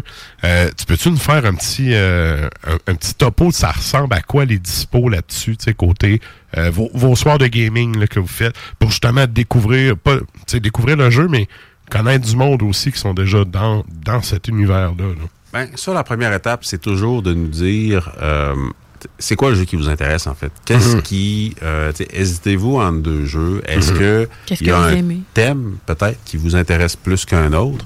Pour que déjà, nous, on puisse peut-être vous mettre en relation avec les gens dans nos communautés de joueurs. Parce que nous, on, on communique beaucoup le fait qu'il faut toujours être content de voir des nouveaux. Il faut jamais les voir comme étant des Ah, c'est qui lui, qu'est-ce qu'il veut. Euh, tu sais, chaque nouveau joueur qui rentre, c'est quelqu'un qui va faire en sorte que lorsqu'on va faire notre prochain football, ben ça va être encore plus le fun parce qu'on va être encore plus de gens qui tripent sur la même affaire ensemble. Puis, Exactement. tu sais, oui, nous, on fait. euh, tu sais, on, peut rouler nous-mêmes les démonstrations, puis tout ça, puis on a tout ce qu'il faut pour le faire. Fait qu'on vient, tu sais, on, on peut amorcer la discussion, puis on peut prendre ça en charge nous-mêmes, mais personnellement, moi, je préfère beaucoup dire, OK, bon, mais reviens tel soir, moi, je vais communiquer l'information à un tel, il va avoir euh, Michel, par exemple, là, qui va être là, il va pouvoir te faire une démonstration, tu vas voir, ça va être super. Puis, euh, déjà amorcer un peu une mise en contact avec la communauté pour que parce que ça, ça reste ça qui est tout le temps difficile. Là, tu sais, quand on se fait dire Ah, il va tant à telle place, là, puis ils vont t'accueillir, tu sais, on dit tout le temps, ben, je connais personne. Ouais, C'est- ouais. Vrai? Tu sais, euh, Ouais. tu sais, c'est comme euh, quand tu vas voir un, un- show d'un band que tu connais un, petit peu ou je sais pas trop, puis là, tu arrives tout seul, puis là, t'es comme, Hum, moi, tu- les gens vont se Il y a déjà des moi, gangs, tu sais, tu c'est ça, je souhaite intégrer. Ben, euh, tu sais, déjà, nous, on peut tout de suite dire, bon, ben oui, on va amorcer un processus de, de, de, de- de trouver des amis, dans le fond. C'est bien le fun, ça. Je savais pas ça. C'est le fun. Hein, puis c'est- quand même, à l'âge adulte, on le sait, là, se faire des nouveaux amis, là, c'est, c'est, c'est une tâche complexe. Là, il faut, faut, faut tout le temps se rabattre sur nos collègues. Pas tout ou le monde qui est ça. super sociable dans la vie. Mais c'est là, comme- ouais, aussi. c'est ça, c'est ça. Il- il- mettons, un gars comme moi qui est pas tant sorteux, tu sais, Mm. c'est quand ça, ça donne bien. En fait, le fait d'avoir euh, d'être sur des pages Facebook de gaming puis tout ça, tu connais un peu ton monde, puis à un moment donné, Hey, on va s'essayer une game puis tout le kit là. Mais tu sais, tant que t'as pas deux pieds dedans pour jouer, le réseau, il, il, il pop pas euh, comme ça. Fait que c'est le fun d'offrir ça, de d'ouvrir à, à- à différents cercles. Ben oui, puis moi, en tout cas, ça, c'est un peu un collatéral, là, parce que je n'avais pas tant anticipé que cette euh, dimension-là allait vraiment m'animer, là, mais quand, des fois, là, euh, je suis en train de finir mes petites affaires, puis là, je vois les, mettons, mes 10 joueurs de Bolt Action en train de jouer, tu sais, je me dis, il y a 5 ans, là, Mm. j'aurais dit à ces gens-là, hey, tu t'imagines-tu, tu vas être en train de jouer à des petits bonhommes, là, avec un tel, puis un tel, puis un tel. Ils m'auraient probablement dit, non, ça arrivera pas. Ce gars-là est bien trop cool pour moi. Puis aujourd'hui, hein, il est en train de jouer au petit bonhomme avec. Ouais, je ouais. trouve que c'est c'est quand même cool. de- Good. Hey, là, en finissant, je veux, euh, premièrement, vous avez, euh, tu nous as parlé euh, brièvement, là, tu sais, le dans le fond, c'est un tournoi de Bolt Action qui va avoir lieu, euh, c'est au mois de, au mois de mars. Oui, Fait- 23 mars. 23 mars, c'est où, c'est quand, comment ça marche pour s'inscrire? Donc, Puis, euh, le- l'autre volet, c'est euh, tu fais ton shameless promotion. Où c'est qu'on te trouve? Où c'est, si on veut s'intéresser à des tours ludiques, où est-ce qu'on va? Qu'est-ce qu'on fait? OK, bon, ben regarde, premièrement, le Foubard, là, euh, 23 mars, euh, ça va se passer dans la, ville champêtre de Port-Neuf. Et euh, il va y avoir le tournoi de Bolt Action. On va aussi accueillir un tout petit tournoi de Conquest, The Last Argument of the King. Et euh, un petit événement là, de Infinity aussi. Pour s'inscrire, euh, on va directement sur notre page web. Il y a euh, les, les, les, les- inscriptions là, se font toutes par là. L'adresse euh, de la page? ça? Oui, oui, je après ma virgule. là, Oui, oui. je- je- je- donc euh, le www.détourlusique.com. Donc, euh, et puis, euh, où est-ce qu'on peut nous trouver? Ben, en fait, moi, le premier conseil que je donne aux gens, c'est aller sur notre page, en fait. Aller sur notre page Mhm. Facebook. Euh, Likez-nous. C'est une bonne façon là, d'amorcer, parce que vous êtes peut-être de Québec, vous êtes peut-être de la région de Port-Neuf.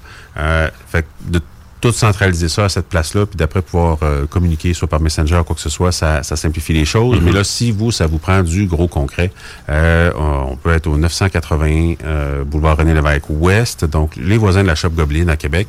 Les métalleux voilà. savent où est la shop Goblin. Là. Hein? Ouais. Donc, euh, à l'intersection de Calixa-la-Vallée et euh, à Port, à Donnacona, en fait, on, est euh, dans le dans le place Donnacona, dans le mail, juste en face de l'école secondaire. Yes. À côté de la- mais en fait, avec la librairie. Oui, exactement. Là, on est colocataire avec la librairie Donnacona. Good. Hey, un énorme merci, euh, Félix. Je te souhaite une belle continuité avec, euh, avec ton commerce. Puis, euh, ben, comme on vous dit, oh yes, un J'ai écouté Hey, les ça, ça rend clutch. Ah, oui, oui.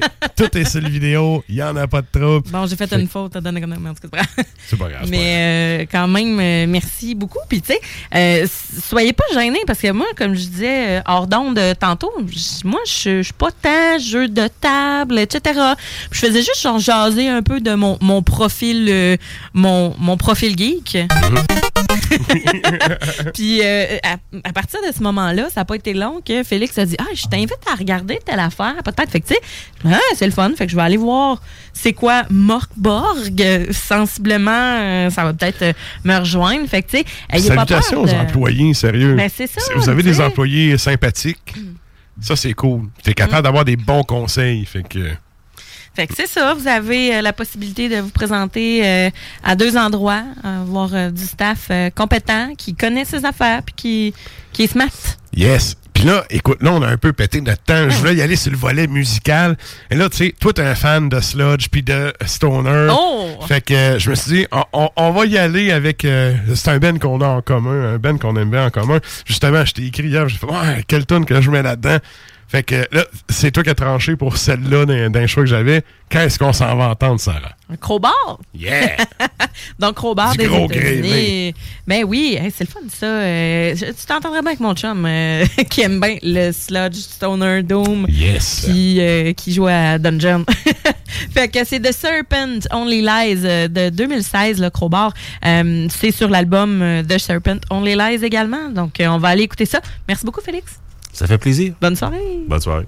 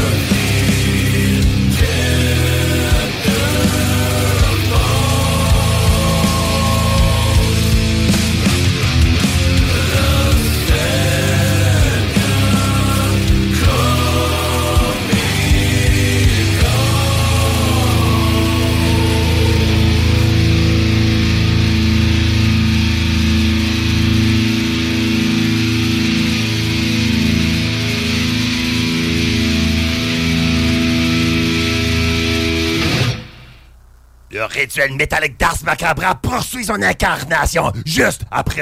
Et la communauté se rencontre.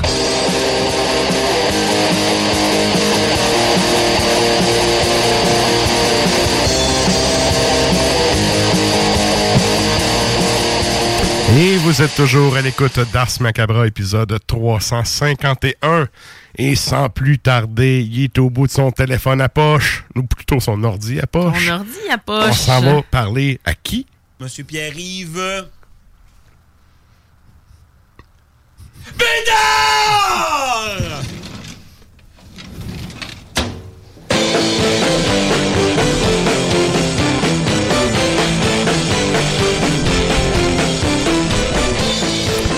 Hey, comment ça va, chef? Hello, hello!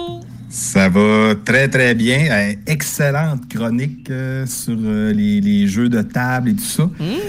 Euh, T'es-tu un gamer, toi? Ou t'es- toi, t'es plus jeux vidéo, hein? Euh, ouais, jeux vidéo, mais là, euh, dernièrement, je suis retombé dans ma passion des cartes de hockey. Et là, Ouais, euh, ouais, euh, c'est vrai. euh, comme tu dis, ça vaut rien tant que tu ne l'as pas vendu. ben, en fait, c'est- c'est c'est dur à décrire le fun d'ouvrir des paquets. Fait que là, je me suis rembarqué dans la, la 2023-2024 de Upper Deck série 1. Et là, la série 2 sort au mois de mars. Et ce que je trouvais un peu capoté, qui me fait décrocher, c'est que, mettons, tu as des hobby box que tu achètes dans des hobby shops, tu as des retail box que tu achètes, mettons, chez Walmart. Et là, mettons, la hobby box était à deux, euh, 200, à peu à peu près 200 pièces pour 12 paquets. Et là, j'ai vu que, vu que le, Connor Bedard, sa carte Young Guns s'en vient, sa carte recrue, et là, les, les hobby box sont montés à 275 pièces pour 12 paquets. J'ai fait, hey, là, là, cœur de payer. Que payé. Ouais. Hey, J'avoue, hein? La spéculation, c'est de la spéculation. Ben, c'est ça, ça Parce revient à que- 30 pièces le paquet, remarque-là. Ah ouais, puis c'est parce que la chance que t'aies la carte dans un de tes 12 paquets, c'est combien? Il y, a- il y a combien de cartes? Euh, on, on sait-tu le ratio à peu près? Euh, Il y en a quand même beaucoup. Là. Tu sais, même même la, la- mettons, la série 1, il y avait une carte, un, un Easter egg de Connor Bedard qui vaut à peu près 700-800$. piastres. Mais tu sais, je veux dire, euh, pour que tu pas une bonne chance, mon homme. Ouais, ouais. Souvent, ça tombe dans les mains d'un flot qui s'en crisse. Il amène ça à l'école, les coins sont tout pétés, il l'échange contre un sac de Doritos. Ben, c'est ça. Ben, ben. Ah, bordel! Mais ouais, les cartes d'hockey, sérieux, ça, ça aussi, là, c'est un univers. euh, c'est vrai. Ah, non, mais ça, c'est notre son bière de merde. On n'a pas eu à l'utiliser souvent dans, dans le show, ce qui est quand même cool. Ah ouais. ah ouais. Là, c'est pas compliqué, on prend pas de bière, euh, comment il s'appelle, euh, Archibald? On prend pas de bière d'Archibald, tout va bien. On n'a pas besoin d'utiliser.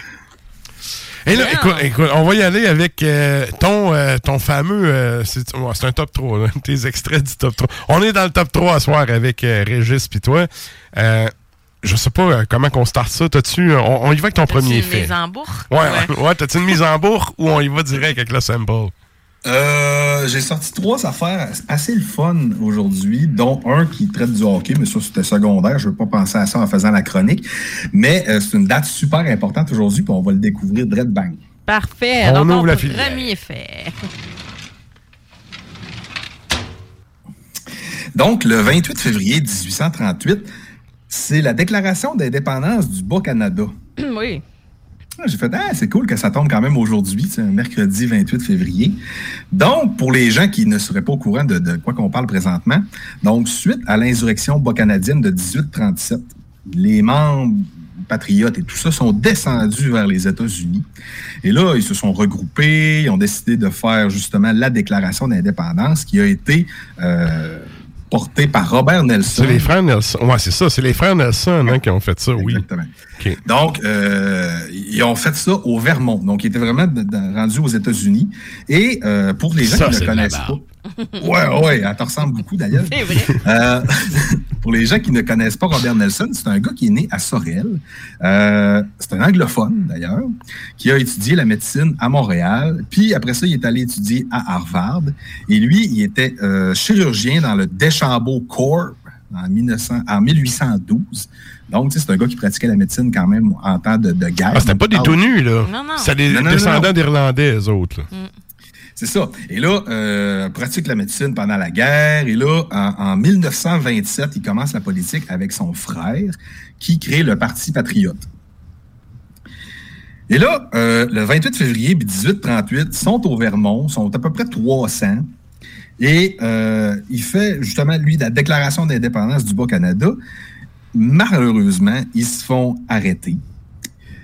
Mais le juge était quand même sympathisant à leur cause, fait qu'il les a libérés euh, très gentiment. Ah, pas de l'ormier. non. Oh.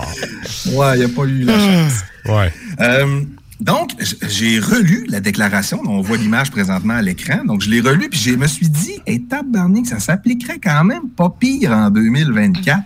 Donc, j'ai sorti quelques articles qui m'ont Ah, ben marqué oui. là-dedans.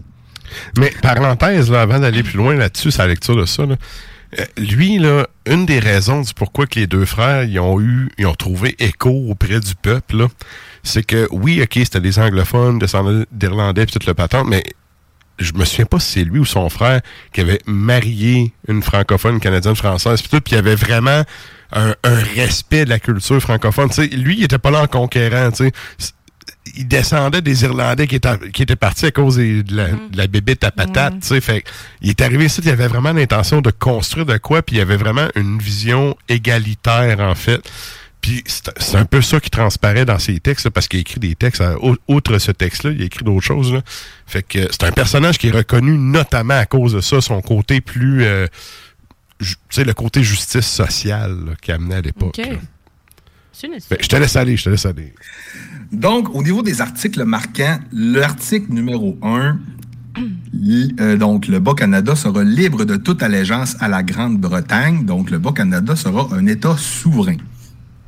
Donc, on voit que ça commençait déjà à se brasser là. L'article numéro 3. Tous les individus ont les mêmes droits. Les sauvages ne seront plus soumis à aucune disqualification civile. Même droit que tous les autres citoyens du Bas-Canada. Ouais. Donc, Tout le monde, égal. tout le monde égal. Pourquoi il avait inscrit ça? C'est que lui, aux États-Unis, il voyait que les Américains avaient C'est ça. une influence de la Grande-Bretagne, les pots, les- les- la traite, tout ça, et ça allait pas bien. Il, il- il y avait un peu des réserves dans ce temps-là, donc il les traitait un peu comme des moins que rien. Et lui, il a dit non, non, non, non. Au Bas-Canada, ça marchera pas de même. Tout le monde est égal. Malheureusement, ça n'a pas marché. Mais c'était quand même, euh, je trouve, visionnaire comme approche. Ensuite de ça, l'article numéro 4. Toute union entre l'Église et l'État sera abolie. Donc, un État laïque. Par contre, tout le monde est libre de religion chez eux. Et dans sa pensée, évidemment. Donc, tu sais, euh, l'Église, euh, ce que ça- tu fais chez vous, Ça, c'est l'Irlandais catholique en terre anglophone euh, protestante. Tu sais? Exactement. Ensuite de ça, euh, lui, il était pour la peine de mort, mais pour les meurtres seulement. Donc, c'est l'article numéro 9, peine de mort pour les meurtres seulement. Et euh, l'article numéro 11, le, le dernier que j'ai ressorti, liberté pleine et entière pour la presse. Pas de corruption, pas de. Mais ils ont le droit de dire. Vous pouvez dire ce que vous voulez, il faut que ça soit. Tout est clairvoyant, tout est. Tout est permis. Tout est permis de dire. Il n'y a pas de tabou, il n'y a pas rien. Fait que, tu sais, hum, je me suis dit, on a peut-être un peu mal viré de ce côté-là. euh, plusieurs, Ben, plusieurs, plusieurs années plus tard. Si on le remet dans son contexte, là, il y a un gros, gros fond de la Révolution française, puis des droits du citoyen, puis tout là-dedans. Là. Tu sais, c'est- ça l'a teinté vraiment beaucoup. Tu Sors pas un peuple en tabarnak Non, pour qu'il ait rien faire ailleurs, tu sais, qui veut, qui veut ça. révolutionner partout finalement, puis véhiculer les mêmes valeurs que ce qu'ils revendiquent dans leur propre pays. Mhm. Mm. Et là, je sais pas comment tu nous as Ben oui. ça, là, mais. Ben, je me suis dit, bah, je pourrais aller chercher un des classiques là, du, du métal québécois. Là, j'ai fait, ah, j'en sors des fois un peu trop, j'ai une certaine allégeance. Donc là, je suis allé, je, je me suis dit, parlant de liberté, hein, dans, dans le titre de l'album, euh, il y a ce mot-là. Les Et, camions. euh, les camions de la liberté. Et je trouve que c'est un album sur la scène québécoise qui est très peu cité, malgré qu'il est excellent. Et euh, j'espère qu'un jour qu'il y aura une suite à ce projet-là. Je vous parle de Serment. Oui. avec l'album Aux flammes de la liberté. On va aller entendre un extrait de Avant que ne meure la gloire et euh, honnêtement, là, ça bûche, il y a de l'ambiance et c'est- c'est c'est délicieux cet album-là. Euh, je l'ai réécouté aujourd'hui puis j'en suis pas encore revenu.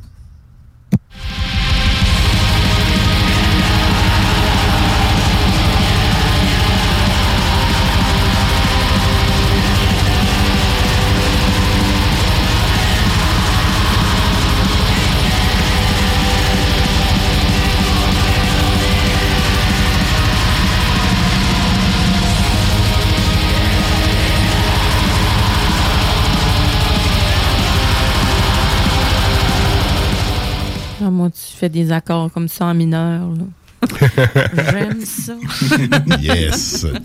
Et ça, ça nous amène à ton deuxième fait. Ok, oui, ça s'en vient, excusez. Et voilà. Donc, on reste dans les années euh, quand même v'là longtemps. Le 28 février 1849, le premier bateau d'or arrive à San Francisco. Et là, euh, j'ai fait, c'est ça, cette affaire-là de bateau d'or. Et là, Ouais. j'ai vu des, des photos d'une pépite d'or. Je me suis dit, c'est- quoi cette affaire-là? Je me suis jamais informé. Ah, ok, tu parles des les 49ers, les vrais, et non l'équipe de foot. Oui, exactement. Donc, euh, je parle bien évidemment de la ruée vers l'or de la Californie qui a duré de 1848 à 1855. Euh, la première pépite d'or a été trouvée par un certain James W. Marshall qui a trouvé ça dans un moulin, euh, un, de, moulin, de- de- en tout cas, une palette de, de moulins à l'eau là, pour euh, le Comme ce qu'il y avait à Val-Jalbert. comme ce qu'il y a à Val-Jalbert, comme il y a à l'Adoré, comme il y a à Saint-Randa, des moulins à l'eau. Et euh, il a trouvé ça à Sutter Mill. Et euh, les gens ont appris. hein, ils ont comme fait Hey, il y a une- quelqu'un qui a trouvé une pépite d'or. Et qu'est-ce qui s'est passé? C'est qu'il y a 300 000 personnes qui sont arrivées d'une traite, euh, non seulement des États-Unis, mais d'ailleurs aussi Amérique latine, Europe, Australie et même la Chine. Mais ça, là, il Ouais. n'y avait pas une loi qui interdisait de dépasser. Les, les permis d'exploitation, ils n'étaient pas datés pour euh, genre 1850, puis eux autres sont partis, ils ont triché, là. Ben, ça, c'est venu un petit peu plus tard, quand ils se sont rendus compte que ça pouvait être lucratif, puis on va en reparler tantôt. Et là, euh, en tantôt, on parlait des sauvages, et bien évidemment, tout le monde qui arrive pour aller chercher de l'or, ça a eu beaucoup d'impact sur euh, ce qu'ils appelaient les sociétés indigènes, qui sont atta- attaquées par les chercheurs d'or. Et comme tu disais Hey, tantôt... parenthèse, by the way, pour les woke qui sont en train de se défenestrer, là, sauvage à l'époque, c'était le nom pour le autochtone. Fait que là, calmez-vous le pompon, là. On Oui. continue, on continue. On parle bien évidemment en connaissance de cause. Euh, et là, euh, hey, j'ai tellement mêlé dans mes cartons. Euh, donc, les, les 49ers, c'était quoi? Ben, c'était les gens qui sont arrivés en, en 49 qui s'est avéré être une équipe de football. Et en 1850, la Californie est devenue un État officiel des États-Unis. OK, fait que c'est ça, là, la photo. euh, Après avoir kické out les Mexicains. Ah ouais, c'est ça. C'est pour ça qu'on appelait ça la ruée vers l'or. Tout le monde se garochait comme la misère sur le pauvre monde. Et il y en a pas, tu disais 300 000, mais ils sont pas arrivés 300 000 vivants à l'autre bout, là.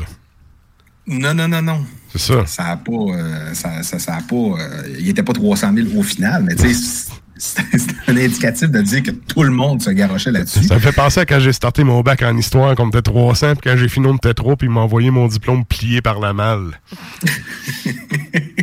Un peu décevant après tous ces milliers de dollars gaspillés. Mais bon. C'était ta pépite. Ouais, ma pépite était fripée en esti. En tout cas, le dictionnaire Larousse euh, te remet ça bien planche après une coupe de semaines. Oui, absolument. en tout cas. Et là, donc, en 1850, donc euh, juste un an après le début de la ruée vers l'or, l'or est l'or qui était facilement accessible a été écoulé. Donc, les gens, au début, un peu comme on voyait sa première photo, il y avait des, euh, ils appelaient ça du panning, là. il allait dans les ruisseaux, puis il filtrait les affaires. Donc là, euh, ça, ça, pour, pour éloigner les, les étrangers, il y a eu euh, le développement de nouvelles technologies, donc les mines. Donc, tout ça, ça s'est développé par après. Et justement, pour faire fuir ceux-là qui étaient là pour les mauvaises raisons, l'État a fait passer une taxe pour les mineurs qui était de 20 dollars euh, par mois, ce qui représente... c'est du cash, ça, pour l'époque. Ce qui représente en, 2020, en 2022-2024 700 dollars par mois. Donc, c'était comme un peu un permis d'exploitation. Fait qu'il fallait que tu en fasses de l'argent dans ce temps-là. Ouais. Je dis ça de même, avec 700 pièces par mois, tu as plusieurs boîtes de Bolt Action. On a Félix qui fait oui, Ouais. oui. T'as- moins de boîtes de Warhammer, mais t'en as beaucoup pareil. Et au, au final, ils se sont rendus compte que finalement, euh, il y avait beaucoup de monde qui ont essayé d'exploiter l'or, mais pas grand monde qui se sont rendus riches avec ça. Donc, il y avait vraiment une différence entre les mieux nantis et ceux-là qui avaient fait patate un petit peu.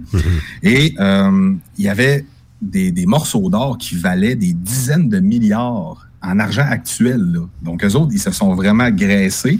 Eux autres, c'était pas des pépites, c'était des roches. Là. Des Ouais, roches d'or. des-. Des Oui, modes. qui avaient des, des- des- des bonnes cocottes, comme on dit. là. Ouais. Et euh, un événement marquant qui est arrivé, euh, on parlait du premier bateau qui est arrivé en début de chronique, ben en 1857, il y a le SS Central America qui, à cause d'un ouragan, a coulé. Et à bord de ce bateau-là, il y avait 10 tonnes d'or. Comme des Donc, ça- gaillons espagnols. Aïe, aïe, hein? C'est ça, fait que ça ça y a pas Ça eu de... de- Coulé solide. Eh, ça doit. Ah oui. Ouais, en plus, le poids de ça, il a dû couler net frais Ah, sec. Là. ouais. Pas le temps de jouer Ouais. du violon sur le pont. Là. Non, non, non. peut-être qu'on s'en deux puis se péter la tête sur l'hélice. là. Hein? Il y avait de la place sur la porte. Sacrifice. Ils l'ont-tu retrouvé, ce bateau-là? C'est sûr Ouais. que les Américains, c'est sûr, sont allés chercher l'or qu'il y avait Ouais. dedans. C'était là. en plein milieu de l'océan ou est-ce que c'était proche Euh, du Selon moi, son tracé, il essayait comme de monter, là, fait qu'il était probablement pas loin. Il traversait pas l'océan, en fait. là. Mhm. Donc, assurément qu'ils l'ont trouvé sûr. à 10 tonnes d'or. Ça, ça fait, ça fait quelques dollars. Ça fait beaucoup de boîtes, ça. Ouais. Donc, au niveau musical, euh, j'étais allé, euh, j'ai creusé dans mes affaires. J'étais allé chercher un band qui a sorti un album en 2023 et je l'ai qualifié un peu la pépite d'or que j'ai trouvée pendant qu'on faisait, en fait, dans, le- bon vieux temps où on faisait beaucoup de souterrains. Mhm. Euh, je parle du band Ebony Pendant, avec l'accent du lac. Alors, il a, il a sorti l'album éponyme Ebony Pendant en 2023. C'est un band qui est né en 2019 à Seattle et on va aller écouter The Impermanence of All.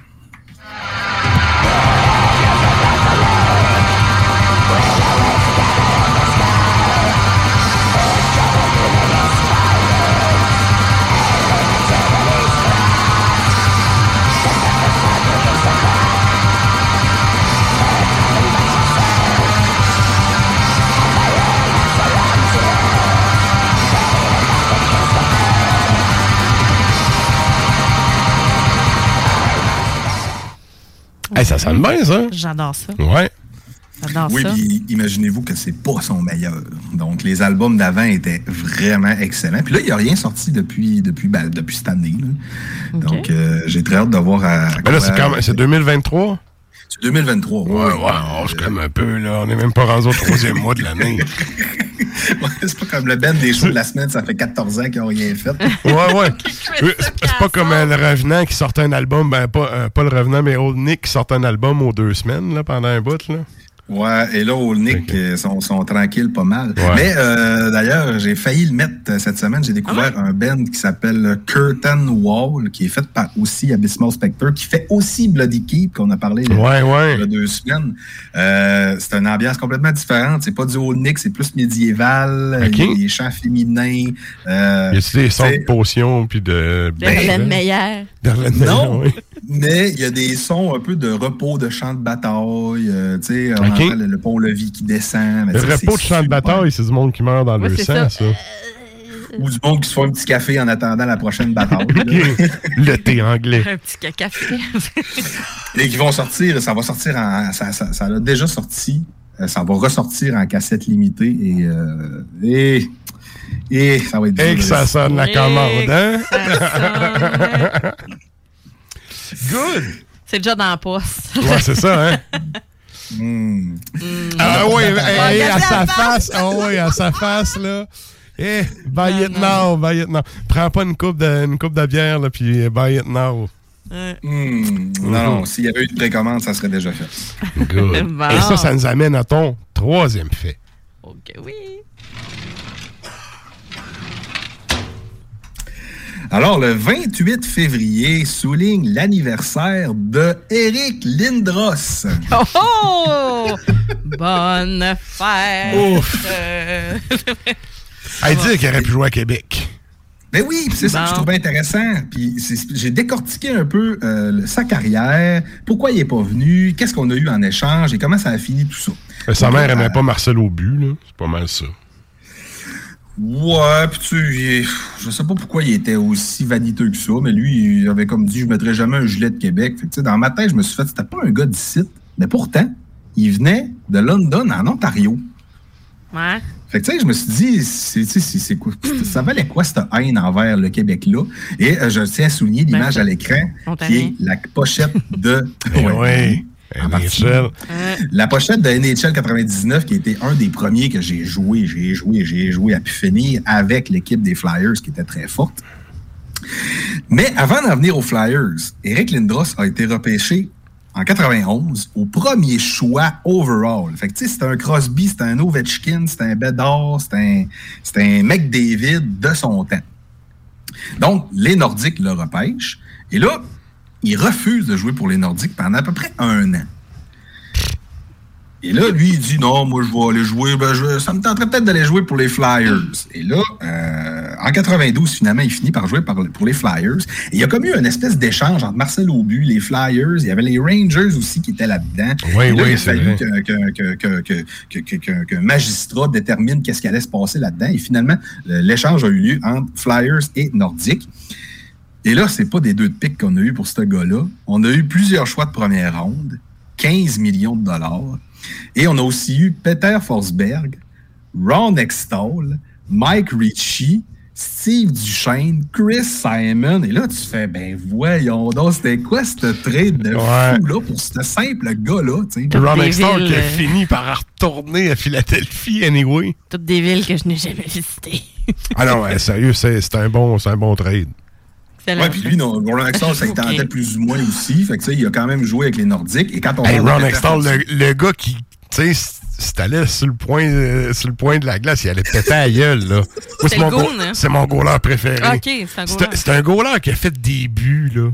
Ah, lui? Oui! OK. Le dude qui monte la puck jusqu'à Ouais, la ouais. ligne bleue, qui fait un snap, puis que ça rentre, là. Nice. Ah, j'adore ce dude-là. Ouais, il se battait, puis tu sais, c'est un des, un des goalers. Un goal. euh, Va pas dans son demi-cercle, là. Tu t'es mort. Non, non, T'es non, mort. C'était un, coup de biscuit dans, dans le Oui. au saumon, comme Oui. tu dis. là. Oui. Et puis, euh, c'était un, un des fervents euh, protecteurs du goal qui, qui gaulait debout. tu sais. Ouais, avant, ouais. Avant, avant le, le, le, le Hey, papillon de, de il est Patrick. grand. Ah ouais, c'était une bonne pièce. Ah oui, il est grand, sérieux, c'est un, c'est un dude, là. Ah oui. Et euh, la majorité de ces gars-là ont transféré vers l'Avalanche. Hein, Forsberg qui est devenu joueur étoile de l'Avalanche, Mike Ritchie aussi, euh, Chris Simon qui se battait un peu. Ouais. Et qu'est-ce qu'on est allé chercher à Québec pour les premiers choix qu'on a eus euh, contre euh, Eric Lindros? Ben, en 93, on est allé chercher Jocelyn Thibault. C'est l'autre photo, ça? Non, euh, non. Ok, je veux pas, euh, je veux pas spoiler. Euh, c'est quoi la photo que j'ai mis? Je me rappelle plus. Pas. Euh, euh, Jocelyn Thibault qui a été échangé finalement aux Canadiens contre Patrick Roy quand l'Avalanche était dans le décor. Et il y a aussi, ils sont allés chercher Wade Bellac, qui est un goon, hein, premier choix en 94, qu'on a un gars qu'on n'a jamais vraiment entendu parler tant que ça. Ouais. Euh, Chris Simon, t'es mieux rendu là. oui, oui. Et là, ça remonte-moi la photo. là, J'ai tellement fait ça. Ah oui, voilà. Donc, Eric Lindros, euh, veut, pas, ça a été un joueur quand même assez marquant dans l'histoire de la Ligue nationale. Le 6, le 6 octobre 92, il score son premier but à son premier match. Un mois plus tard, malheureusement, en novembre, il est accusé d'avoir craché et versé de la bière sur une femme au Coucou Bananas Bar. Mais là, ça, ça, c'était juste un fait comique. Euh, il devient capitaine des Flyers en 94, le 6 septembre 94. En 95, il gagne le trophée Hart remis au meilleur joueur, le, le MVP, là, Mhm. Most Valuable Player. Ils font la finale de la Coupe contre les Devils. En 96, il fait une saison de 115 points. Et en 98, fait que ça, il était parti sur une méchante lancée. là. En 98, il devient le cinquième joueur le plus rapide à avoir fait 500 points dans sa carrière, donc à peine en 5 ans. aux côtés de Gretzky, Lemieux, Stachny, Bossy. Fait que, tu sais, c'était pas. euh, c'était vraiment un début de carrière. Euh, c'est rime. Ouais. Ah, oui, c'est Erin. C'est rien. Mais Ouais. c'est ça, je voulais pas mettre la photo. Je disais, mais le gars à gauche, je sais c'est qui. Fait que il en a pas parlé. Fait que je veux pas le mettre que C'est. Wayne Gretzky. Puis là, c'est ça, Eric Lindros a joué pour Team Canada. Il a, il a fait, il a raflé tout pour Team Canada aussi. Il était jeune dans ce temps-là.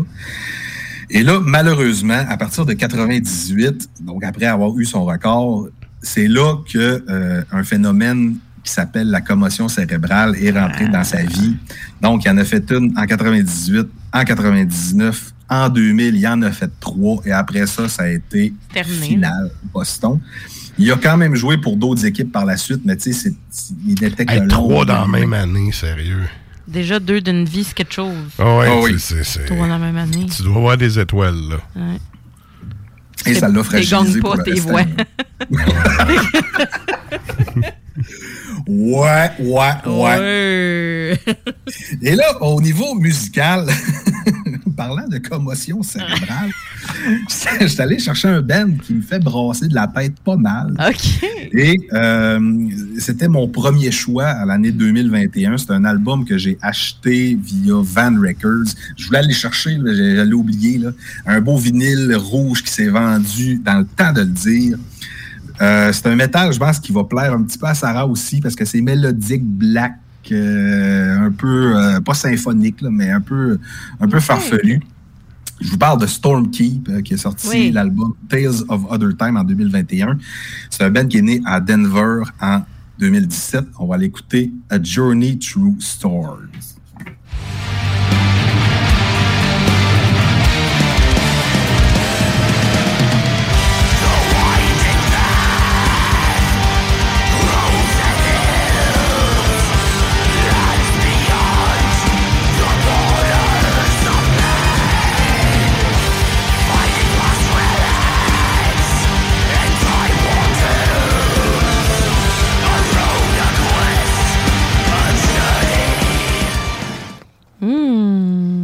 Oui. Good. Oui. ça me plaît. Ah, il y a un bon mood, il y a un bon mood. ouais, j'aime le vocal, j'aime le rythme. La pochette est super belle, c'est une belle peinture, il y a du bleu, du noir, un bon vieux paysage avec un dragon puis un château. Là, c'est, euh, ça vaut la peine. ça s'est soldaté dans le temps de le dire. Je pense qu'ils ont fait un repress parce que c'est quand même Van Ah ouais? Records. Sont pas, c'est pas, des, c'est pas des niaiseux. Là. ah. Eh bien. Excellent. Eh, merci pour ce 28 février. Yes, merci, puis ouais. Euh, hey, nous autres, le temps file. Euh, Un gros merci d'avoir été avec nous autres encore une fois. On va te souhaiter du bon théâtre euh, la semaine Oui, prochaine. ben, d'ailleurs- j'ai fait ma chronique euh, en- entre deux répliques de théâtre hier. Fait que là, j'écrivais tout croche, je faisais des flèches. La rue vers l'or, c'était so-so, mais en tout cas, pas si pire. Non, non, Ben non, ben c'est- non, c'est bien correct, bien correct. Génial. Non, non. Good. Fait que, ben, nous autres, on s'en donne des news en deux semaines. Oui. Hey, dans deux Excellent. Salut, là. Merci, PY. Merci. Yeah, yeah. Yeah, yeah. C'était donc PY depuis son ordi à poche à Dolbeau. Et euh, ben nous autres, c'est ça, on arrive en fin de show. On fait un petit retour sur la question de la semaine. On a-tu eu des réponses à la question de la semaine? Euh, bonne question. Je vais aller vérifier ça euh, pendant ce temps-là. Euh, ouais, c'est ça, parce que j'étais pas sûre si on mettait de la tourne, me rendu à cette heure-là. À ce tour-là, non. I don't know. La tourne longue, ça sera la semaine prochaine. Ouais, ben on avait, on avait de la belle visite, là. Yes. Donc, euh, ouais, la, question, la question de la semaine, en fait, on vous demandait euh, c'est quoi le. Qu'est-ce que vous euh, trouvez comme art légitime, je crois? Ouais, ben on se demandait c'était quoi les formes d'art légitimes à vos yeux, puis on Oui. se demandait aussi si Black Metal en faisait partie. Euh, non, je- on n'a pas reçu de, de réponse à cet effet-là, mais on a quand même, on a quand même, on a discuté un petit peu aussi. Ben, moi, comme je disais en début d'émission, tu sais, la performance. Ouais. Les gens qui font des performances, je trouve ça vraiment euh, intéressant. J'ai envoyé en privé une photo de. euh, c'est Joseph Ba- Baïs, B-E-U-Y-S. Euh, c'est un artiste allemand, en fait. Il a fait une. euh, à, à l'époque, il faisait des, des photos avec des lapins morts qui étaient juste saupoudrés de poudre d'or, justement, pour rester dans le thème des 49ers. Puis, il en a fait une autre que c'est lui emballé dans une poche avec un coyote qui déballe la poche puis qui détruit la poche. Bref, ah, c'est un Allemand, il est un peu fucké. Mais honnêtement, ça m'avait. La première fois, j'ai vu ça dans un cours d'histoire de l'art la première fois. Puis ça m'a vraiment, ça a piqué ma curiosité. Euh, ça, puis ma prof avec ses sandales, avec ses bas, euh, écoute, c'est- c'est- ça, ça Ouais. m'avait ça m'avait vraiment marqué. Fait que, euh, puis tu sais, le black metal, pour en revenir là-dessus, je pense que quiconque est allé voir un, show de black metal avec le corpse paint, la sang, les, les têtes de cochon, ses pics, puis tout. Tant qu'à moi, je trouve qu'il y a un côté. euh, Ouais. Il y a une recherche esthétique, puis tout qui est en arrière de ça. Là. Ouais, ben le concept, c'est pas quelqu'un qui naît, qui se dit, m'a mettre du corpse paint, puis mettre. Non, non, là, faut, faut apprendre à écouter, puis à connaître un peu la scène, ou du moins être allé voir des shows, avoir vu l'identité visuelle. C'est là que. C'est là que tu découvres. Fait que c'est un peu là où je trouve que oui, c'est une forme d'art. Mhm. euh, parce que c'est relié également, ben, bon, la musique, là, on s'entend, là, c'est, la musique, euh, le cinéma, euh, la peinture, euh, tu sais, c'est, des formes, la sculpture, tu sais, c'est, d'art robuste, là. Fait que, tu sais, de là, la musique, il y en a qui exagèrent dans les performances, dans d'autres types Hashtag de... Yoko Ono. Ouais, entre autres, là. Mais, euh, tu sais, dans, dans, certains, euh, dans certains volets, on va retrouver des, des performances qui vont justement plus loin que ce qu'on est habitué de voir, qui sortent des Mhm. sentiers battus, qui innovent, qui vont sortir des choses. Puis c'est là que on pousse les limites, puis que des fois, ça fait comme, Hey, c'est quoi, c'est donc ben hot, ah, c'est le fun, on va aller, Mhm. Puis on se dirige là, puis après, on découvre d'autres choses encore, tu sais. C'est comme des ramifications, tu sais, qu'on qu'on va chercher. C'est de même qu'on s'ouvre à la culture, puis euh, à d'autres formes d'art également, parce que ça finit tout par se rejoindre à quelque part. Le, le- le cinéma s'inspire Ouais. de... Puis dans le cinéma, mais t'as des trames sonores, t'as des compositeurs, t'as des muses, t'as des... euh, ça, ça- ça vient souvent, euh, souvent ensemble. Fait que je trouve que oui, puis surtout dans la communauté métal, il y a tellement de styles en plus que euh, je trouve que oui, le black ainsi que d'autres, mais particulièrement le black même fait plus, ben pas plus de l'art, mais je trouve que ça, ça le concept artistique est poussé beaucoup plus Ouais, loin. Parce que dès les débuts du mouvement, il y avait une recherche d'esthétique puis de côté artistique qui était pas autant. C'est un fuck you au death metal. là. Ouais, exact. C'est comme vos, vos jeans troués, vos bottes Kodiak puis vos touffes frisées, fuck off. On y va avec d'autres choses. On va parler d'autre chose C'est ça. que de démembrer du monde. Ouais. Ben, Ça, ouais, ouais. Bref, tout ça pour dire que euh, merci d'avoir été là jusqu'à la fin. Je vous rappelle qu'on est euh, disponible sur les plateformes, euh, tout ce qui est plateforme de balado diffusion. On est aussi disponible évidemment sur le site de CGMD 96.9 à Lévis. Merci à ceux qui écoutent aussi depuis le Nunavut et à Montréal. Merci à vous. Puis, ben, comme je dis à chaque semaine, ben, le podcast, la radio, c'est un par un qu'on va vous chercher. Fait que gênez-vous pas pour partager aux gens qui pourraient aimer qu'est-ce qu'on fait comme stock. Et euh, je vous rappelle, bon, le top 3 à Régis, ça va être euh, disponible sur euh, nos réseaux sociaux si vous voulez aller euh, creuser davantage pour aller écouter ces albums-là. Merci à Félix euh, de, de Tour Ludique qui était, qui était avec nous ce soir. Je vous rappelle, tournoi football le 23 euh, mars prochain. Et sinon, ben, pour Ça les. se déroule où? C'est directement au- la à la ville, boutique? la ville de Portneuf. OK, OK, Ouais, c'est ouais. vraiment... euh, Ouais. Il y, a, il y a une page euh, Facebook de l'événement. Euh, et sinon, ben, boutique à Donnacona. Et comme on disait, pour les métalleux qui savent où est la Shop, Goblin, c'est ju- juste à côté. Donc, allez faire un tour là. Et nous autres, ben, on se dit à la semaine prochaine. Pour ceux qui sont à CGMD, restez avec nous. Il y a Lux in Tenebris, ton extra macabre qui suit à l'instant.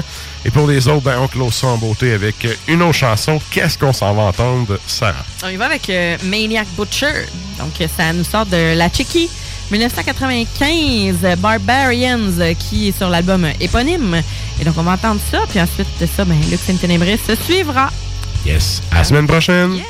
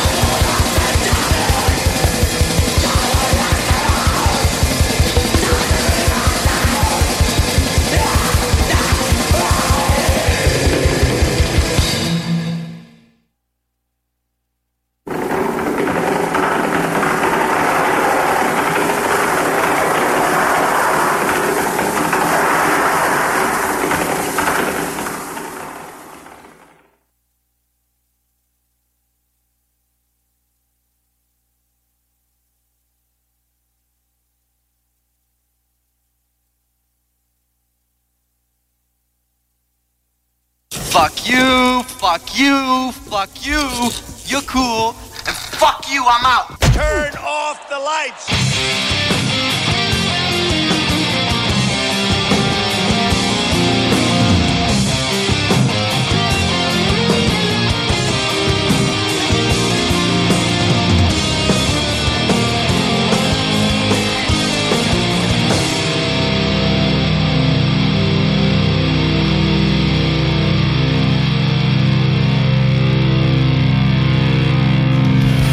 Ars Macabra vous a été présenté par Accommodation Chaloux. Pour faire vos choix brassicoles parmi plus de 1000 bières différentes, Planning for your next trip? Elevate your travel style with Quince. Quince has all the jet setting essentials you'll want for your next getaway, like European linen, premium luggage options, buttery soft Italian leather bags, and so much more. And is all priced at 50 to 80% less than similar brands. Plus, Quince only works with factories that use safe and ethical manufacturing practices. Pack your bags with high-quality essentials you'll be wearing for vacations to come with Quince. Go to quince.com slash pack for free shipping and 365-day returns.